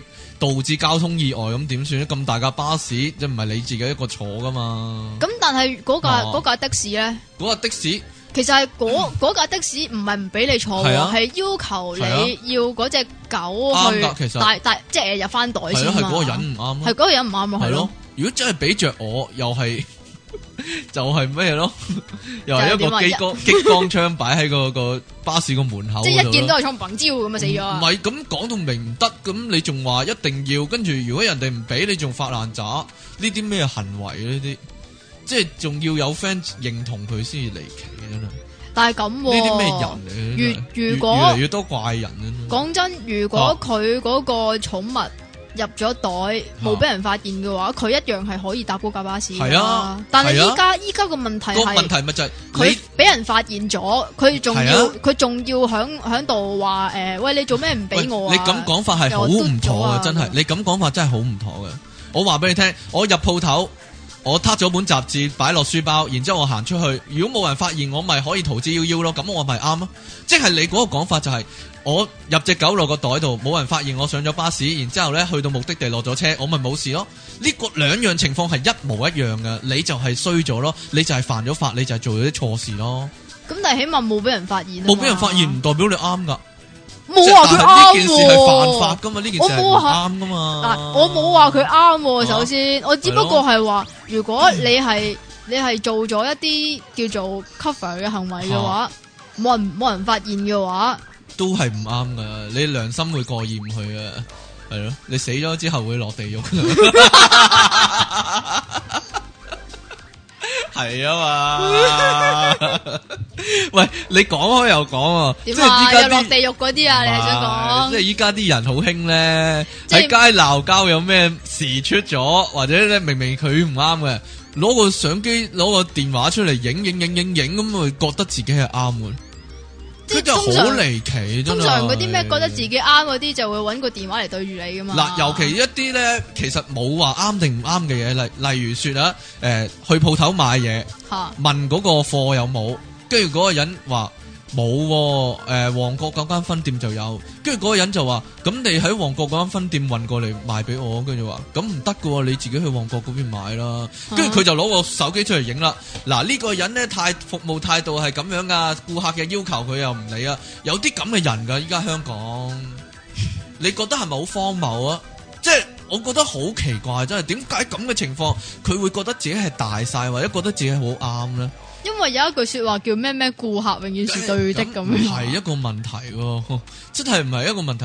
我覺得嗰個鋪頭嗰啲人最多話。誒、通知嗰邊，喂誒、旺角分店，你幫我咪留俾嗰個客啊，佢一陣會過嚟拎，咁樣其實已經係做到嗰個服務。你點可以強求人？如果人哋個公司冇咁嘅規矩嘅話，我哋公司唔可以咁樣噶，因為呢冇咁嘅人手啊。你可唔可以自己過去？其實咪就係咯咁樣你唔應該再強求人噶嘛。即係一我諗一。有少少事就發爛渣，好即係如果話係呢好個癲㗎 situation 嘅話，啊第一冇貨咁樣嗰、個呃叫售貨員咁就要求個顧客去另外一間鋪頭係啊㗎嘛。咁、如果你覺得佢唔啱嘅話，咁你咪唔買咯，第一你咪唔買係咯。咯咁第二其實你都有權要求佢話誒，即係譬如話你可唔可以幫我留？係咯，咁其實佢唔會托你手踭㗎嘛係咯，咪就係咯。但係嗰啲人就係自己惡晒咯。另一種情況，另一種情況，啲人咧就係咧，唔好意思得罪講 句啦，啊，抱住個仔或者抱住個女就係大晒噶啦，嗯嗯嗯，類似咁樣啊，即係咧誒。哦，我之前講過俾你聽，我唔記得有冇喺度講過添，我真係唔記得有冇喺度講過添。或者你冇 講過其實希望冇啦。嗱，前排我喺 News Group 度睇到個咁一單咁嘅嘢，嚇 ờ, 就係咧，诶、有個阿媽有有一家人啦，即係帶住個仔咁樣啦，咪又抱住一個又拖咗一個啦，咁就去睇藍精靈，係啦。咁啊睇完藍精靈之後咧，嗰、個女人咧就見到有人喺度，有第二個人啊，就攞個手機出嚟影嗰個叫做片尾啊。嗯嗯，即係依家啲戲咪做完晒出完诶嗰啲字幕之後咧，會有啲片尾嘅。佢哋係見到有個女人就攞個手機出嚟影嗰個片尾，咁嗰、個家長啦，嗰、個阿媽咧就見到人哋咁做，佢就攞個手機出嚟影 啦。跟住咧影完啦，佢就行出去啦。咁呢個時候咧，個戲院有個職員咧就出嚟攔住佢哋，就話。誒、你哋偷啱先又偷拍呢個影片咧，係唔得嘅喎。唔我係可能佢哋會同你講，我唔係偷拍，我明拍嘅喎 咁。咁我我诶、呃已經報咗警，會叫海關嚟咧诶诶处理呢件事咁樣。嗯咁嗰、個女人咧就喺嗰個叫做科林啊，係啦，喺個網上面咧就係咁嘈啦，就係咁講啦。其實佢已經去完差館，又落完口供翻翻嚟噶啦，就話好興啊，今日俾人咁樣對待啊，咁樣啊，又話人哋影跟，但係其實咧嗰兩個人有偷拍嗰兩個人都留留低咗，要見要去差館噶啦。係啊即係唔係話嗰個阿媽先至會去差館啊嘛？跟住佢又人哋係要咁去投訴嘛又話：，哎呀，我拖住一個又抱住一個啊，幾辛苦啊！我話：，誒、其實誒、呃我淨係影片尾啫嘛，可唔可以唔好搞咁大件事啊？跟住話誒，跟住嗰個人就堅持一定要等警察嚟咁樣，跟住佢又話：，哎呀，我個仔啊，都唔知啊，係咪嚇親啊，係咁喊啊！跟住嗰個人，但係嗰個人啊，又唔放我哋走啊，咁樣喎，總之關啲個人仔有咩冇搞，事呢都唔知啲人有冇搞錯啊？咁樣啊，見見住望住我哋咁慘啊，一啲同情心都冇啊，都黐線噶，我偷拍咗少少啫嘛，咁樣類似係即係咁點樣，啊？即係我我殺咗一個人啫嘛，咁咪樣咪就係咯。其實你唔啱在先啊嘛，你唔可以話攞個仔嚟做擋箭牌，你個仔又點啫？鬼叫你偷拍咗咪咩？就係咯。咪就係即咯係，但鬼叫你自己，即係係啊好似好似蠢咗佢仲要咁樣投訴人哋，即係人哋對佢唔好，人哋咧咁樣揸正嚟做咧就係衰人就係錯嘅。但其實人哋係跟足個條例、跟足個規矩，你偷拍要拉你，就係咁樣啫嘛。如果個個都係咁樣諗，我我拖住個仔啊，我所以咧我做乜嘢咧都冇所謂嘅啊！咪就係好似即啲人就係係咁咯，依家成日成日新聞都話，但係佢係一個虔誠嘅基督徒，咁然之後，所以咧佢就誒、呃即係有一個，即係呢個係一個好似求情嘅理由喂，依咁啊， 家係咪要我講啊？呢 啲係我挑諗起住挑最尾咗先你，講噶挑喎。起咗你嗰、個，我而家唔講住啊，係啊啊你講第二啲先啦。 我我又扯開話題講第 二啲啊，係啊，講第二啲先啦。好啦，好啦，唔講呢啲啦。啊，啊唔你有冇講唔講女人，嗱，你有冇啲咁嘅嘢？講咩啊？你女人都有噶。講男人咯，成日老，點人做嘢咯。你講 你老婆，唔係唔係唔係講我老婆，唔係講我老婆，我講第二啲人啊。咦唔係咩講有啲人係咁樣，哦有有啲啲人人係咁樣啊， 成日老點人做嘢，即係朋友之間啊，或者親戚之間都會㗎。又或者夫妻之間啊 都會。 係咁啊老點你做嘢喎，但係咧又老點唔你做好多好係多咯好離奇嘅嘢啦。又唔肯幫佢煮杯麵唔喎，係啊，到你叫翻佢幫手少少嘢，叫翻佢幫手啊，佢即刻唔唔唔會理你嘅喎，托手踭唔做啊，唔得閒啊，唉，好攰啊，唔我唔好搞我啊，類似咁樣嘅喎，即係咧個問題嚴重到咧，你幫佢做咗十單，嗯，例如説啊跑腿啊。即係咧呢份誒呢、份方要幫我交啊之類，要去到老遠度交嘅喎啊啊呢份咧誒、呃大學嘅功課咧，你你幫我交一交，我要翻工唔得閒交啊，類似咁樣啦。呢份呢份嘢咧要速遞去啊，咁樣，但係我又我又唔得閒咁樣做喎、如果唔係又申請唔到噶啦，乜乜乜乜咁樣喎、咁樣做好多呢啲咁嘅十幾廿單咁樣喎、到轉翻轉頭啦，我我我唔係我啊，唔係我啊，咁嗰個人就話啊誒。呃嗰件事我唔得閒整啊，你幫我整一整得唔得啊？跟住話我都唔得閒喎，咁樣嘅喎，好賤格嘅喎啲係人。佢成日都忙啊嘛。哎你有冇遇過咁嘅人啊？生命之中生命係啊之中，，但係你唔會聽人老點啊，算數啦，係。有啲人咧就會俾人老點完，叫翻人做嘢先知領嘢。哇！原來呢個人我幫佢做嘢，唔係唔係通佢唔會常幫翻我通常唔係就係咁樣，即係譬嚇如話誒似熟賣熟咁嘅喎，樣，係，咯，咪就係即係。誒唔一定話好似你頭先嗰啲幫嘅，嚇即係可能係幫你一啲好少嘅事情。啊，但係如果我到到到到转头，我有啲咩唔得嘅時候，我我要求翻你啊，你可唔可以幫我做呢啲少少少少嘢啊？咁樣，但係佢咧就會即係好多推卸嘅藉哎口翻嘅，工好多呢啲人噶，係啊都仲要賤格到咧，到下一次咧佢咁樣講咧，話你幫幫我乜乜乜得唔得啊？你講翻話我唔得閒啊，我你揾第二個啊，跟住佢話你使唔使咁小氣啊？咁樣噶，有啲人係咁樣噶。係啊好，賤格，即係真呢係啲賤格到嘔，自己仲唔會檢討自己有啲咩問題。總之呢種就老諷人，嗯好離奇，但係就往往有呢啲咁嘅賤人嗯，啊！老鳳人我屋企都有一個嘅，你屋企有邊個咧？不過 講呢個先啊，啊，我唔唔知你，我唔係唔係唔啊係開集嗰啲咩家庭乜乜嗰啲哦，係 喎。喂，其實呢個咧都咩呢算普遍噶，就係咧識好普遍。唔係啊，其嗱實呢一個例子係特同同別志普遍嘅，同事間、朋友間、親戚間都會有尤其係一種情況。邊種情況咧？你識電整電腦嘅 話，係好多整電腦嘅人咧，即係好多識整電腦，唔係佢唔係開業嗯，開間電腦即係鋪頭總幫之人有整，電腦知識佢識係得私底下，係啦，即係係啦，私即係處拍膊頭 私處嘅。哎呀， 識得整電腦係係嘅，係咁啲 friend 咧就會話：啊，你幫我整整個電腦啊，咁樣喎。嗱，如果整咗一次嘅話，嗯，佢就領嘢啦。係以後每絕對係每逢個電腦有啲乜嘢問題咧，佢都即刻唔理幾點噶，兩凌晨兩三點都得都噶。會打俾你打電話，喂，你知唔知我點個解啊電腦又乜乜物物啦，究竟點解啫？你可唔可以幫我整整啊？或者你可唔可以教我點整啊？喺個電話度類似咁樣㗎。你知唔知點解會咁點啊？解會？咁啊？因為個電腦有親啲咩咧，佢就會同你講，即係彈個視窗出嚟話，請你聯絡你嘅電腦管理員啦，咁所以咪就打俾你咯。 唉，好恐怖啊！呢啲真係好恐怖啊！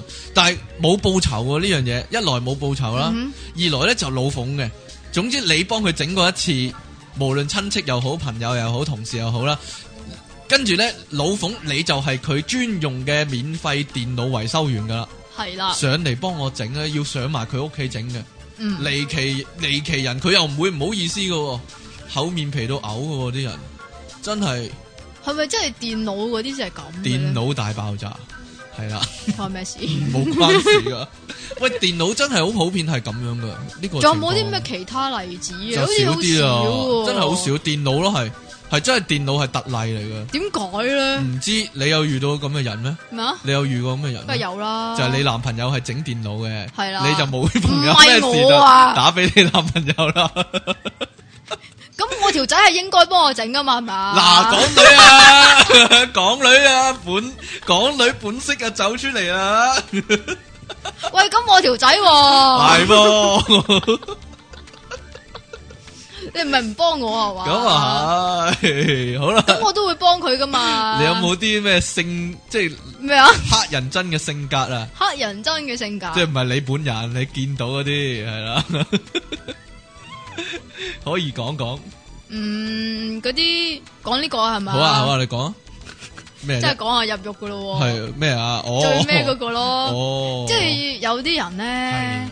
唔知點解好中意黐關係啊係，又或者係黐嚟黐去，係啦，第一黐嚟黐去啦，第二黐黐到一個極致嘅地步咧，就會走去黐星啦，哎又或者由喂唔黐係啊星開始，即係你要講得詳細啲，點樣黐人咧？就係咧，好似咧，佢譬如一間公司有個人咧就好大粒嘅。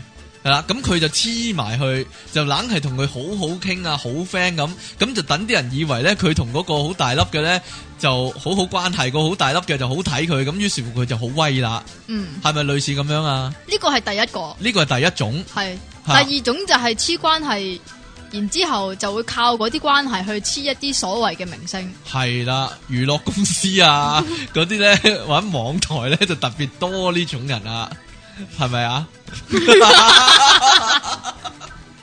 嗰啲叫做咩 underground 嘅藝人啊， underground 啊啦，即係非官方嘅藝人，黐嚟黐去，以為自己係都唔係非都唔係以為自己係非官藝方藝人，啦佢哦佢都同啲藝都都以人為打成一份子啊嘛，佢都咪係以為自己係藝人咯。即係以為自己都係嗰個圈子嘅人咯，啊即係連個 Facebook 都會黐自 己同藝人一齊影嘅相咁樣啊嘛。係唔唔係通常係佢就。咪類似啲咁嘅人啊？系啦，即系通係啊常都唔唔会话诶、誒即系你你明明就系特登去揾佢嘅，係啊，但系咧你就会响即系譬如话诶铺咗张相上 Facebook 啊、微博啊嗰啲就话係诶、啊誒我今日同陳法拉相遇啊，喺邊度邊度相遇啊咁樣。唉啊但系明明嗰度係 TVB 嘅停停車佢就場，講到同佢好熟咁啊嘛，都同埋咧會啊任何人咧，譬如傾開偈，係有兩個人喺度傾開偈，就講啊劉德華套戲幾好睇，跟住佢就突然間行跳入嚟就插把水，劉德華我同佢好熟 噶，上次先至同佢一齊做嘢咁樣啊，類似係咪咁樣啊？都有就係呢啲咁嘅離奇人 啊，以為自己咧就點啊黐到明星，甚至乎以為有個錯覺，以為自己係明星嘅一份子添 啊！咁點啊？講係唔咪講但啊？係咪從中揾到着數先？但係佢着數啊我！聽講即係 都唔係好掂喎，即係人人都知佢係咁嘅人喎，類似即係唔係好做成到功。做到咁出面，大係佬咯，好出面嗰度先奇啊！即係好厚面皮，我覺得。點啊？講唔講啊你？咪講咯。要講好長噶喎呢你個古講仔。啦，你講啦，你講啦，你講啦。好長㗎喎係啊，講啦，講啦，講啦。咁嗱，話說咁應該點講好咧？係啦講嗰個係點講邊？好咧？嗱，係啦，點講好咧？開始係啦。講咯，其實唔係講緊啦要講啦嘅。講啦呢呢條友叫賴粉皮，哦，你講 噶啦。啊 點解開名啊？咩啊因為佢原本唔係呢個名噶嘛，哦，得啦。即係呢你啦。呢個不係過我都估佢唔會聽電腦大爆炸，冇所謂。冇聽咯，好少人聽啊呢個節目，其實。 係你嚟咩？啦，繼續啦。係咩？你唔係自稱好多 fans 嗰啲嘅咩？小圈子啫，你 嚟係啦。嘛？咁呢條友點解叫賴粉皮咧？就因為佢姓賴嘅係。啦，咁嗱，如果姓賴嘅人咧，佢嗰個英文嗰個譯名咧，咪 L A I 嘅。係。啦。咁所以咧，佢個英文名咧就同我偶像一樣，咁所以唔好講 啦。即係佢係诶用呢樣嘢嚟，好似引以為傲咁樣，要、啊即係要 draw 人哋都特 attention 登咧改。啫，你都佢係可以特登叫 Donald 真啦。哦，得咪唔得？咯， 係咯，繼續啦。咩爭都得啊，係爭啊威空都 得啊。咁然之後，其實呢條友咧就誒、嗯我誒睇下先，好耐以前做義工識嘅，係。識落嘅一個人嚟嘅。嗯但係咧話就話響一個義工組織識佢啫喎，嚇但係咧我從來咧，即係以我記憶啦吓，嗯我記錯都得嘅。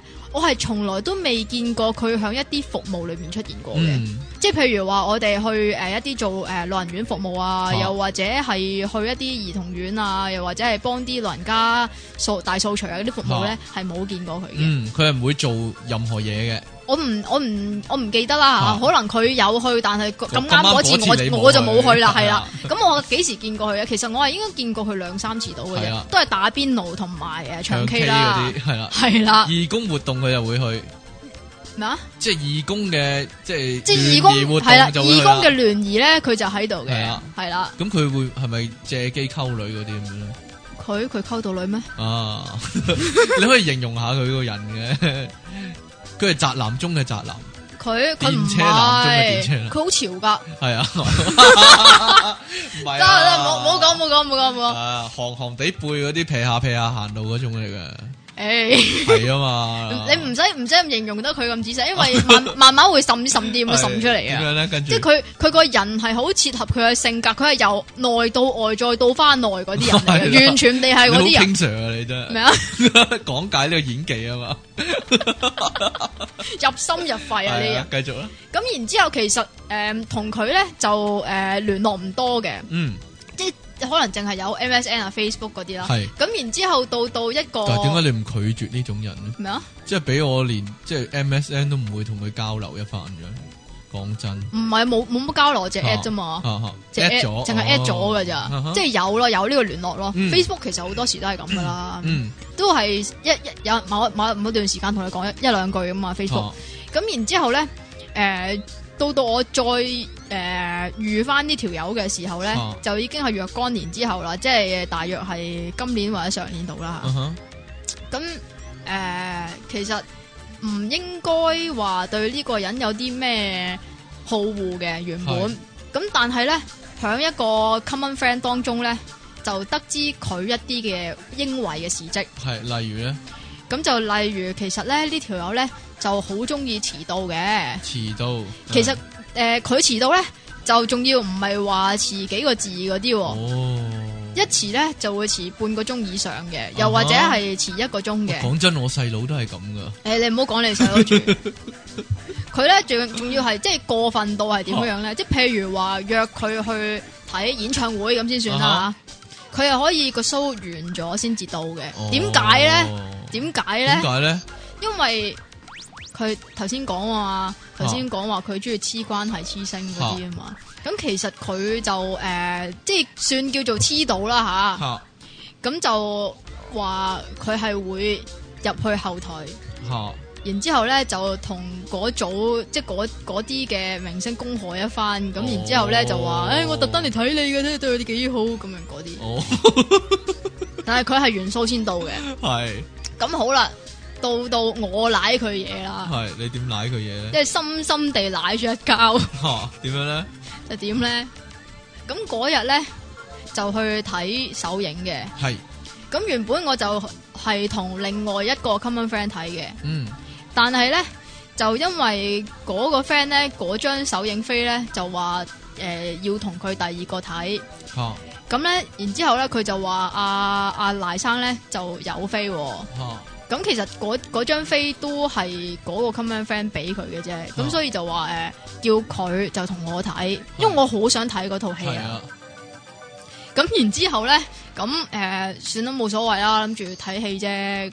而且同佢又誒、呃即係唔係好點講啊？交流唔多嘅，係就真係唔知道原來佢係嗰阵时未知嗰陣時真係因為未舐過嘢係啊嘛啊，未真正舐過啊嘛啊哈你唔會感受得到噶嘛。啊咁嗰、次真真真正正感受得到啦。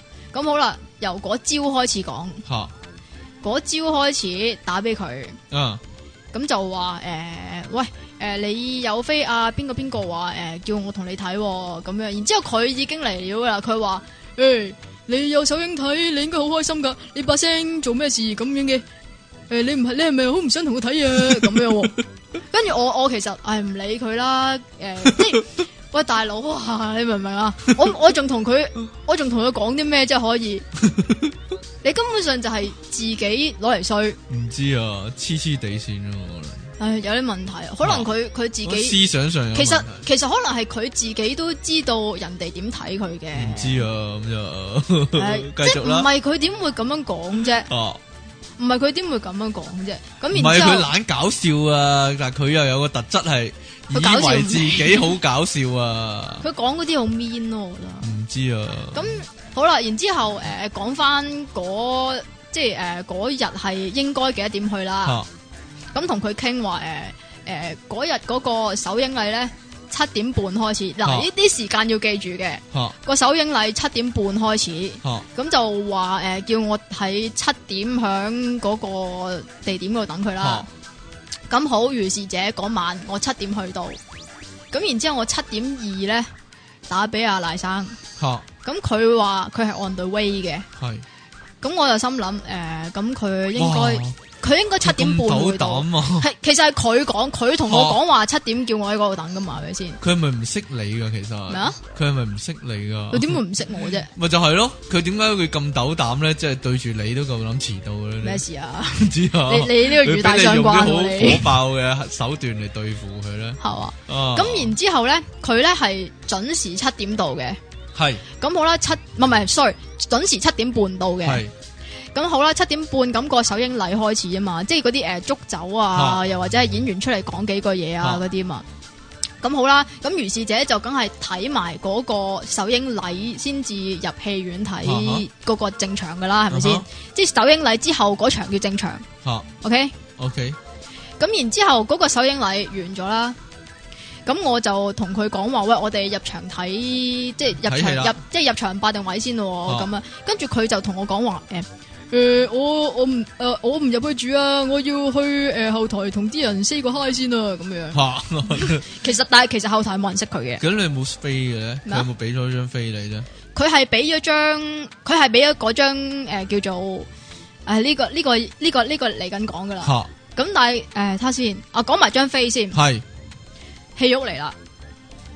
咁咧，原來咧當即係首映禮當日咧嚇係有三場，嗯哼，第一場咧係诶時間係呃七點半啊，唔係係唔係七點七七點半定七點係嘅，我當佢七點先啦，嚇應該係七點啊我冇記錯。嗯哼，我哋取個中間數七點三咁樣啦。好，啦， 都求其啊你，我唔記得咗啊，啊因為嗰個即係正確嘅時間。哦，總之大概係咁啦。得，咁然之後首映禮正常咧，正常就係大約八點半到啦，八啊點哈定八點半咁樣樣啊哈啦。咁然之後仲有一場叫做首映禮之後嗰場就係九點半嘅。嗯哼，哦，咁應該係七點半、八點半、九點半啦，係咪？係啦，應該係啦，係咯係咯。一個係咯鐘一場嘅咋呢啲戲，咩啊？一個鐘一場嘅咋呢啲戲，唔係啊，有幾個戲，有幾間戲院啊嘛，兩間戲院一齊播咁噶嘛。哦咁繼續啦，咁然之後咧，佢俾咗飛我啦。吓，咁我就如是者，咁我就入去，咁佢仲叫我霸埋位添，我話好，我咁幫你霸噶。吓，咁然之後咧，攞住嗰張飛去诶、呃入場啦。係咁個工作人員咧就同我講話：，喂，你揸住呢張飛係首映前嗰場嚟嘅喎，即係七點半嗰場嚟嘅喎。吓，咁诶、呃麻煩你去翻七點半嗰場嗰度睇啊，係，咁樣樣咯。哦，咁其實七點半嗰場，咁我已入經做去。緊啦，我入去嗰陣時已經係大約八點半噶啦嘛，係咯，咁即係話已經係去咗一個鐘噶啦嘛。吓。咁即系已經 O 咗嘴啦，我完全地係唔知道呢件事嘅，嗯哼，我唔知道啊啊啊佢啦吓， 究竟係知道啊，定還是唔知道啊，定還是係冇講俾我聽啊，定還是係點嘅？嗯哼，咁好啦，咁总之佢我俾張飛係早一場嘅，係啦，但係總就等埋你睇埋個首映禮，全部做晒，乜都做晒，你先至俾你入去係啊睇。即係呢即係呢诶诶點講好啊？你你入到去，你你 suppose 即係佢咁樣同你講啊，系梗係睇埋個首映禮先噶係啦啊，先入去噶啦。佢就係唔預你係睇成套戲嘅，可咩能啊佢可能佢唔睇係首啊映嘅方式係咁樣嘅，我唔知就睇後佢，半場。我唔知佢佢。以為人人咁都係然之 後，咁然之後我就入啊，我就我就好守規矩咁樣入翻去呃原七本你點應該半入嗰個啊嗰場嗰度係係啦。咁然之後咧，我出翻嚟咧就知道原來佢係去咗，即係我唔知佢係從咩途徑係入咗正場嗰度睇，嗯而哼，佢係冇話翻俾我聽嘅。嗯咁但係诶、呃因為九點半嗰場咧就係呃即嗰個 common friend 去睇噶嘛。嚇咁然之後，我其實入咗去七點半嗰場嗰度咧，即係我八點半入咗去七點半半嗰場嗰度，我已經即刻 send message 俾我嗰個 friend 話誒，喂佢咁咁咁咁咁喎，依家點算先？嚇咁然之後咧，其實我嗰個 friend 咧就係撈撈翻九點半嗰場，即係俾多張九點半場飛我咯。嚇咁我即係話一日裡面睇兩次咯。哦，咁你睇下半睇到你睇到嗰度接住落，咁你唔睇咪得咯？你你喺個腦入面補完翻， 係咩戲啊？嗰套誒唔鬼講啦。啊咁然之後，會唔會然之後係火龍未完咧，未完嘅，未完。唔係啊唔，係啊，未完嘅呢個故事。係點樣咧？咁然之後咧，我就得知到佢究竟誒、呃入後台同人 say 個 hi 究竟係咩事咧？係咩事咧？原來佢喺個廁所嘅門口等個電影嘅主角出嚟同佢影相，哦，就係咁啦。係邊個啊？誒唔講啦，呢啲切，估都估到啦。喂你估 到啦。咁係邊個咧？吓，咁係邊個咧？誒、算啦，天王咯，唔係天王啊，係邊個啊？咩啊？係邊個啊？算吧啦，哦，死都唔講啊！好啦，算吧啦。即我係又提供一個咁嘅粉人啦，咁嘅人版啦。你有冇見過啲咁嘅人先？我佢仲要佢仲要喺诶另外一個 friend 面前咧話有喎我打俾你啊，但係你唔聽我電話啫嘛，咁樣有啲人係咁嘅，有啲人係咁嘅，撇下撇下嗰啲嘛。超賴皮咯，所以佢要奶粉皮係咯咪皮啊咯。皮啊啲咯我以前咪講過咧，話誒我做宿舍咧，唔係唔係唔係，等先等先，其實我我有我有一樣嘢咧啊係點樣啊？串咗佢點嘅，樣串呢咗佢一嘢你嘅呢度咪串到佢盡咯，咩啊？冇嘢啦，呢度唔係串佢，呢度係話數，佢你又唔可以話數嘅，又唔可以點樣話呢數咧，是但啦。咁咧佢就佢咪話誒有啊，我咪打俾你咯，你自己 check 我電話咁樣嘅。係點樣？咁然之後咧，我喺我個電話嗰度咧入咗佢嗰個電話嗰、個嗰、個顯示嗰個名咧，嚇係寫咗個粉字 嘅。係咁然之後我就俾佢睇，嗱呢個咪你電話咯咁樣樣。喂但係佢係睇到個佢個電話上面係寫住粉字嘅。喂喂，呢個咧有少題外話可以咩啊講咩啊咩啊講咩喎。以前咧，你有冇記憶中咧有冇一個電話係咁樣咩啊嘅？就係咧诶将個電話號碼就轉咗做一個人名嘅代號啊，你聲控嘅，即係話咧，譬如我我入依家都咗有個電話啦，即期，咁佢就嘟嘟嘟嘟嘟嘟嘟自己自動打電話嘅。依家都有啦。系啦，有一次咧喺地鐵度遇到一個咁嘅經典嘅事 例，有個女人啊攞個電話出嚟，跟住咧對住個電話講死八婆，然之后咧跟住攞個電話，喂奶奶 啊，你點啊？我翻緊嚟啦，咁樣啊，係啊， 跟住全個地鐵啲人喺度勁笑啊！你聽過呢個故事咩？聽過，冇、理由，哦好經典噶嘛呢個， 啊冇理由 噶。我咪俾你講咯，呢個點會未聽 過咧？但係我聽嗰個咧，吓點樣唔啊？係奶奶喎，係喂唔好搞係人乜手嘢軟啊啦，唔係奶奶係咩喎，啊係喂老婆我翻緊嚟啦咁喎， 哦 都係類似啊係嘛。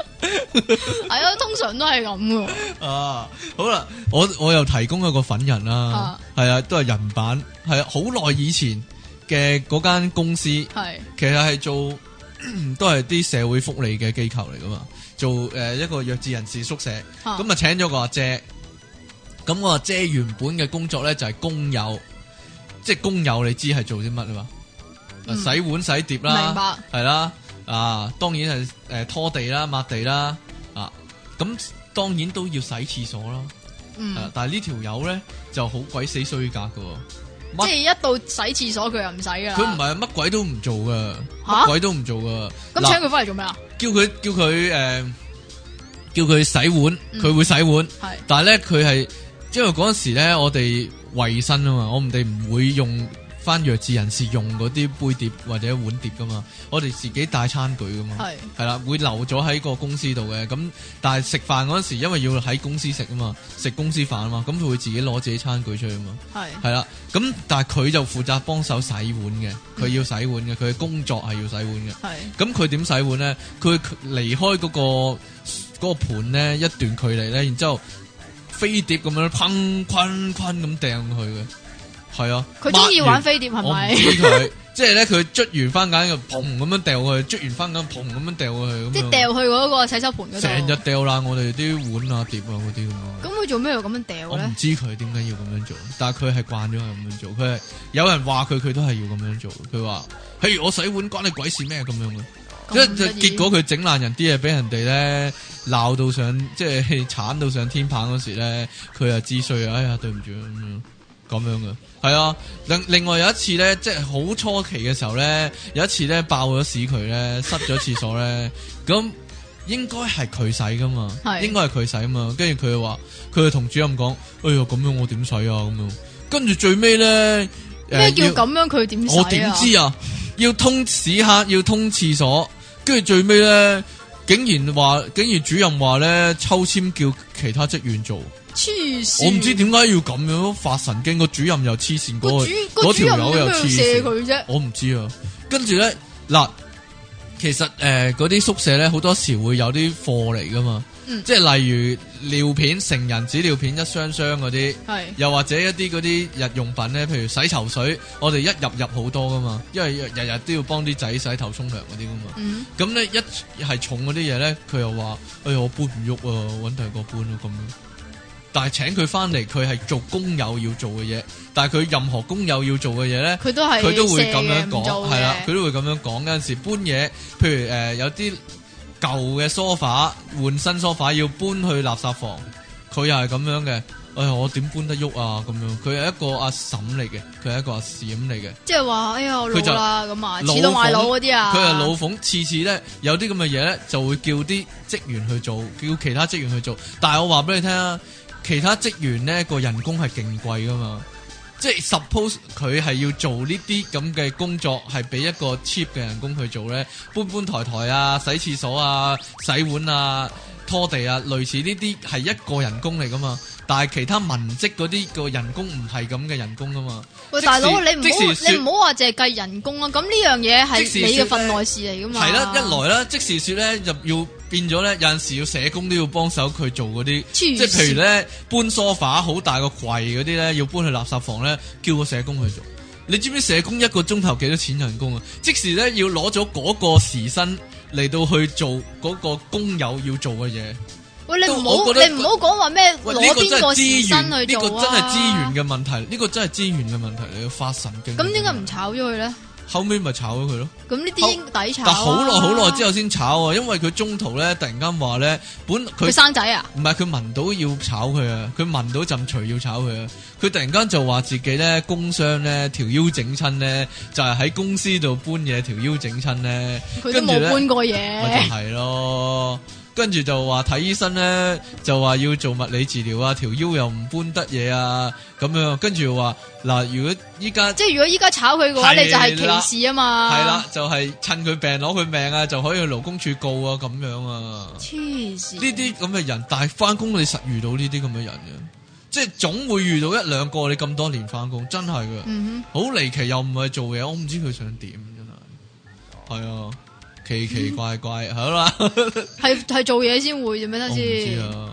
如果你話翻學親戚嗰啲仲咧，翻學，親親戚你又話我開闸，親戚遲啲講。係啦翻學翻學嗰嗰啲咧嚇，係無啦啦有一兩個嘅啫。嗯哼，我好中意擦啲先生鞋，擦先啦鞋，唉，或者督人背脊咯，擦先擦一個唔係擦唔係鞋，一個應該係督咁背脊，應該係咁呢兩個經典嘢都係如果你話係中學嗰啲咧，嚇就通常係督背脊嘅；嚇。如果你話擦鞋嗰啲咧，通常都會係即係譬如你讀大學啊，哦，又或者係讀 Ivy。啊，嗰啲咪自稱好醒目咯，自稱識做人咯。都係啊。講真，咪就賤人一個咯。即係係啊嘛，你讀書嘅時候已經咁樣啦，出到嚟都唔方係好人啦。出到嚟都係靠擦上位噶啦講真，但係唔知點解咧，啊靠擦嗰啲人咧又真係上到位噶喎，係咯，咪就係咯，咪就賤人咯，賤人即賤係賤人當道啊嘛！呢個人世界賤人夾賤人係咪？呢個世界賤人當道啊嘛。即係邊邊個衰鬼？唔係係唔啊係邊個衰鬼？不過 boss 唔抵死嗰邊啲個衰鬼唔 boss 啊？係啦，咩 事啊？唔知啊。邊個衰鬼唔抵死？講完未？啊？其嗯實我仲有啲嘢想講嘅。我講啊真係 講啊講，其實好多嘢講嘅啫你有冇遇到？你有冇遇到一種人咧？特別人，吓。嗰種人叫交徒。翻工嘅時候會遇到咁嘅人啊。例如說咧，某一啲輪班嘅工作咧，或者星期六日要翻工嘅工作咧，嗯咁咧輪流放假啦，應該哼，係係啦。咁咧嗰啲教徒咧，因係為佢哋星期日咧就就要要去做崇禮拜拜嗰啲咁樣啦，咁係就老馮咧，佢哋就要求星期日就要放假俾佢哋。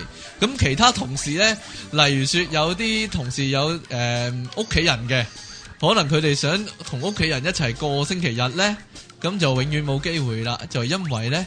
嗰啲教徒咧就搶晒啲星期日嚟放假咁樣啦，有陣時衰格到咧就會帶個老細一齊翻教會咧，咁結果個教老細又變埋教徒喎、咁又同個老細一齊咧，自自浸啊，自自浸啊，又咧冇佢哋都係叫講做緊啲教會打好裏個邊關嘅事，係係嘛啊。 另外有一個特色咧，就係咧教徒咧，係就因為佢哋嘅信仰嘅問題 咧，係佢哋就唔派利是嘅，每逢新 年就係啊。但係有個離奇嘅地方就係咧，佢哋係會收利是咁嘅。點解你會知 嘅咧？ 點解你又會知嘅咧？啊，咁通常都好普係遍嘅呢樣嘢就。通常通常都係冇出大有入咁啊。唉，我唔知啊。啊，咁呢啲人就自稱係基督徒啦。咁部分嘅啫，部分嘅啫，係我知道部分啊，好部分嘅啫。咁但係咧，睇佢哋嘅平時嘅行為咧、行動咧，就一啲都唔似耶穌噶嘛。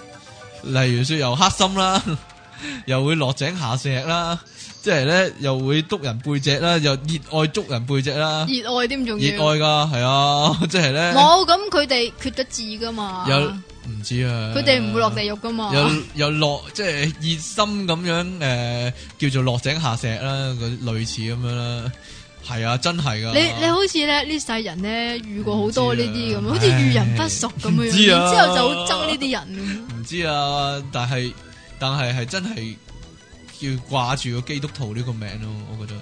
掛住個基督我徒覺得真係生活中見到呢個見證啊，即係生活中見到佢嘅信仰係點啊！真係，我覺得呢種人即係不停咁自稱自己係乜乜教嘅徒教徒咁樣咧，好反似有個而係影衰咗個牌教，反而真係影衰咗。一嚟影衰個教，你個行二嚟為本身話俾人聽，喂，信咗教係咁樣嘅喎，咁真係唔係幾好啊嘛！即系二嚟好似攞呢样嘢嚟搭人咁。攞呢樣嘢嚟答人啊，第時上法庭都有個好處 嘅，好多教友幫我佢我我寫咪求頭先情信咁嗰講啲啊，係啊嘛， 即係逢親你依家一聽即係法庭新聞，乜乜乜乜，好多人幫佢寫求情信，嗰、個一定係教徒，係啊嘛。哦即系帮佢写求情信、求情嗰个咪人就有个個着數，就有啲教友幫佢寫求情信咯，係啊嘛，係咯，咁啊，做咩都唔使驚啊十單有八單都係噶，依家有陣時咧係俾人告咗，佢先至信教噶，哦咁噶，係啊，陳冠希咪咯，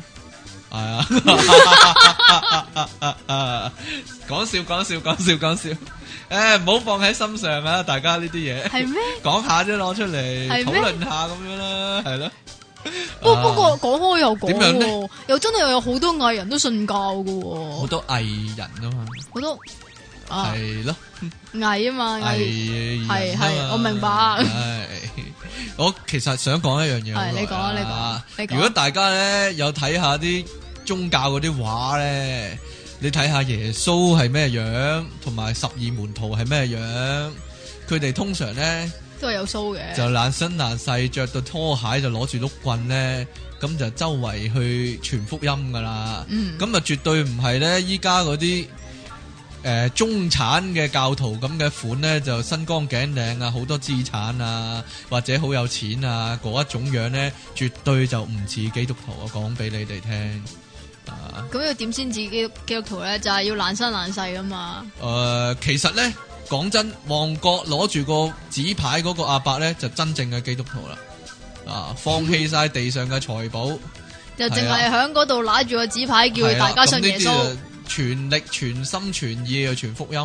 嗯，咁佢第時真係天上有好多財寶啊，積聚咗等佢嚟，等佢去使啊！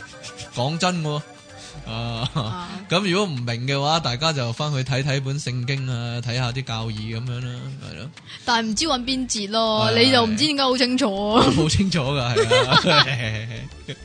誒，其實仲想講一啲嘅，不過算啦。系嘛？係啊讲咯網。上嘅現象咩咩現象咧？就係咧，如果你喺網上面咧，你又過晒鐘嗰啲啊？唔不好過唔緊要啦， 講啊你講啊，好多咧，好多叫做人都好想你唔係講。好多叫宗教嘅論壇 啊，係啊，就講即係探討一啲基督教嘅問題啊之類咁樣啦。吓好離奇嘅現象就係咧，網上面咧好多時咧呢啲咁嘅宗教嘅論壇咧，都係一啲咧反基督嘅 嘅人士咧或者朋友咧係大行其道嘅佔據咗，唔係佔據嘅，叫做成日會喺嗰度出沒。嗯係咁好多時咧有啲基即督係其實徒呢啲反基督徒咧，仲虔誠過啲基督徒啊。有好多基督徒咧就會咧喺度挑戰嗰啲反基督徒、反基督嗰啲人啦，啊其實互挑嘅一互啲嘢，挑，但係好快嗰啲基督徒會消失噶咁得意啦。係噶。啊，呢個公認噶，大家可以留意一下。即係嗰啲基即係督徒對對啲自己基嘅督信仰會有徒懷疑啊。唔係對自己信仰有懷疑，係佢哋自己唔好唔熟自己嘅信仰。例如說咧，誒、啲非基督徒所以咪咧就係話啲反基督徒仲即係係啊仲仲虔誠過啲基出督親徒咯文章咧就可以引埋聖經啊，又或者講晒好多誒、中誒、基督教嘅歷史啊、教會嘅歷史啊、誒講晒聖經嘅古仔啊、嗰啲來源啊咁樣嘅。嗯咁啲基督徒咧講親咧，佢哋就都係講過一兩句搏啊唔嘛。到嘅，搏唔到落去嘅，又或者咧完全冇腦嘅，淨係係咁翻抄翻抄人哋啲文章咁樣嘅。嗯係啊好奇怪嘅。誒、有啲例子好好笑嘅，我遲啲有機會，如果 有一集相關嘅題目同大家講講啦，係啊，咁啊得多多得罪各位係啦，我知道唔係個個都係咁嘅，好多咧真係好人好事嘅，咁就唔好意思啦，即係正所謂樹大有枯枝，我好明白嘅，嗯係啦、好啦，係你有冇補充啊？冇補充。冇補充啊？嗯系啊，你你已經講晒我想講嘅嘢啦。哎呦，咁算啦，咁我哋下次節目時間再見啦噃。係啊，你你又過晒咗。哇，你唔係有嗰啲咩聽眾來送？啊，系喎，系啊，有個聽眾來信要講啊，唔好意思啊，係啊，阻阻咗大家少少時間係啊。啦，你又有好紙嗰啲嘅喎，係啊又有紙筆墨砚嘅有紙 喎，唔該晒喎。電腦大爆炸節目主持你好，可唔可以有啲新意㗎？哦，即期你好，點啊？我有一個煩惱，係近日我在整理家中物品的時候，發現有一盒曱甴藥嚟，我細看他的日期，發現那盒曱甴藥嚟是過了期的，我為此感到非常煩惱，點解咧？亦都覺得很擔心。若果有一些曱甴不小心吃了這些過期的曱甴藥嚟的話，他們會藥物中毒嗎？請盡快回覆我的問題。又係心急人上係嘛？我需要把這盒曱甴藥嚟抌咗佢，還是繼續給曱甴食呢？心急人上。唔係，其實好簡單嘅點樣啊啫，你自己試下你真先係咪有高見，你。知咯真係有高見啊！ 講完啦，唔知啊，我你你有啲咩高見啦咁？冇啊，我覺得 其實你啲曱甴藥你都係想整死只曱甴啫。如果 嗰個曱甴藥你過咗期，又會食到個曱甴藥物中毒嘅，咁都啱啊，係咪咁先？唔係啦。係點樣啊？？點樣啊？咁如果只曱甴食物中毒嘅話，佢會嘔噶嘛？咁嘔污糟晒啲地方，俾佢清理啊？咁我係喎，又要帶只曱甴去洗胃，係咪先？唉， 아,真係慘啊， 哦我唔知你 啊。係 好嘛？啦，咁我哋今日節目時間係咁咯噃。咁下個你有冇禮拜預告啊？冇啊，哦， 好啦，我講下啫。咁係嘛我哋下個禮拜節目時間再見咯。你準備個 I Q 題問下大家，不如點解嘅？唔知啊。 我我哋不如搞個特色啊，就係咧開頭有 I Q 題啊，跟住咧中間又講廢話啦，跟住最尾就讀呢個你聽眾嘅來信咁樣啊嘛。 唔係唔係咁好咩？咁樣好講下啫哦好講下啫。好好啊，好啦，咁我哋下次節目時間再見啦，咩？拜拜啦。拜拜。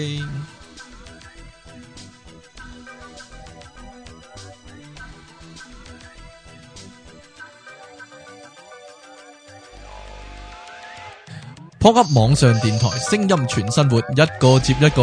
我係電腦大爆炸嘅出體 king。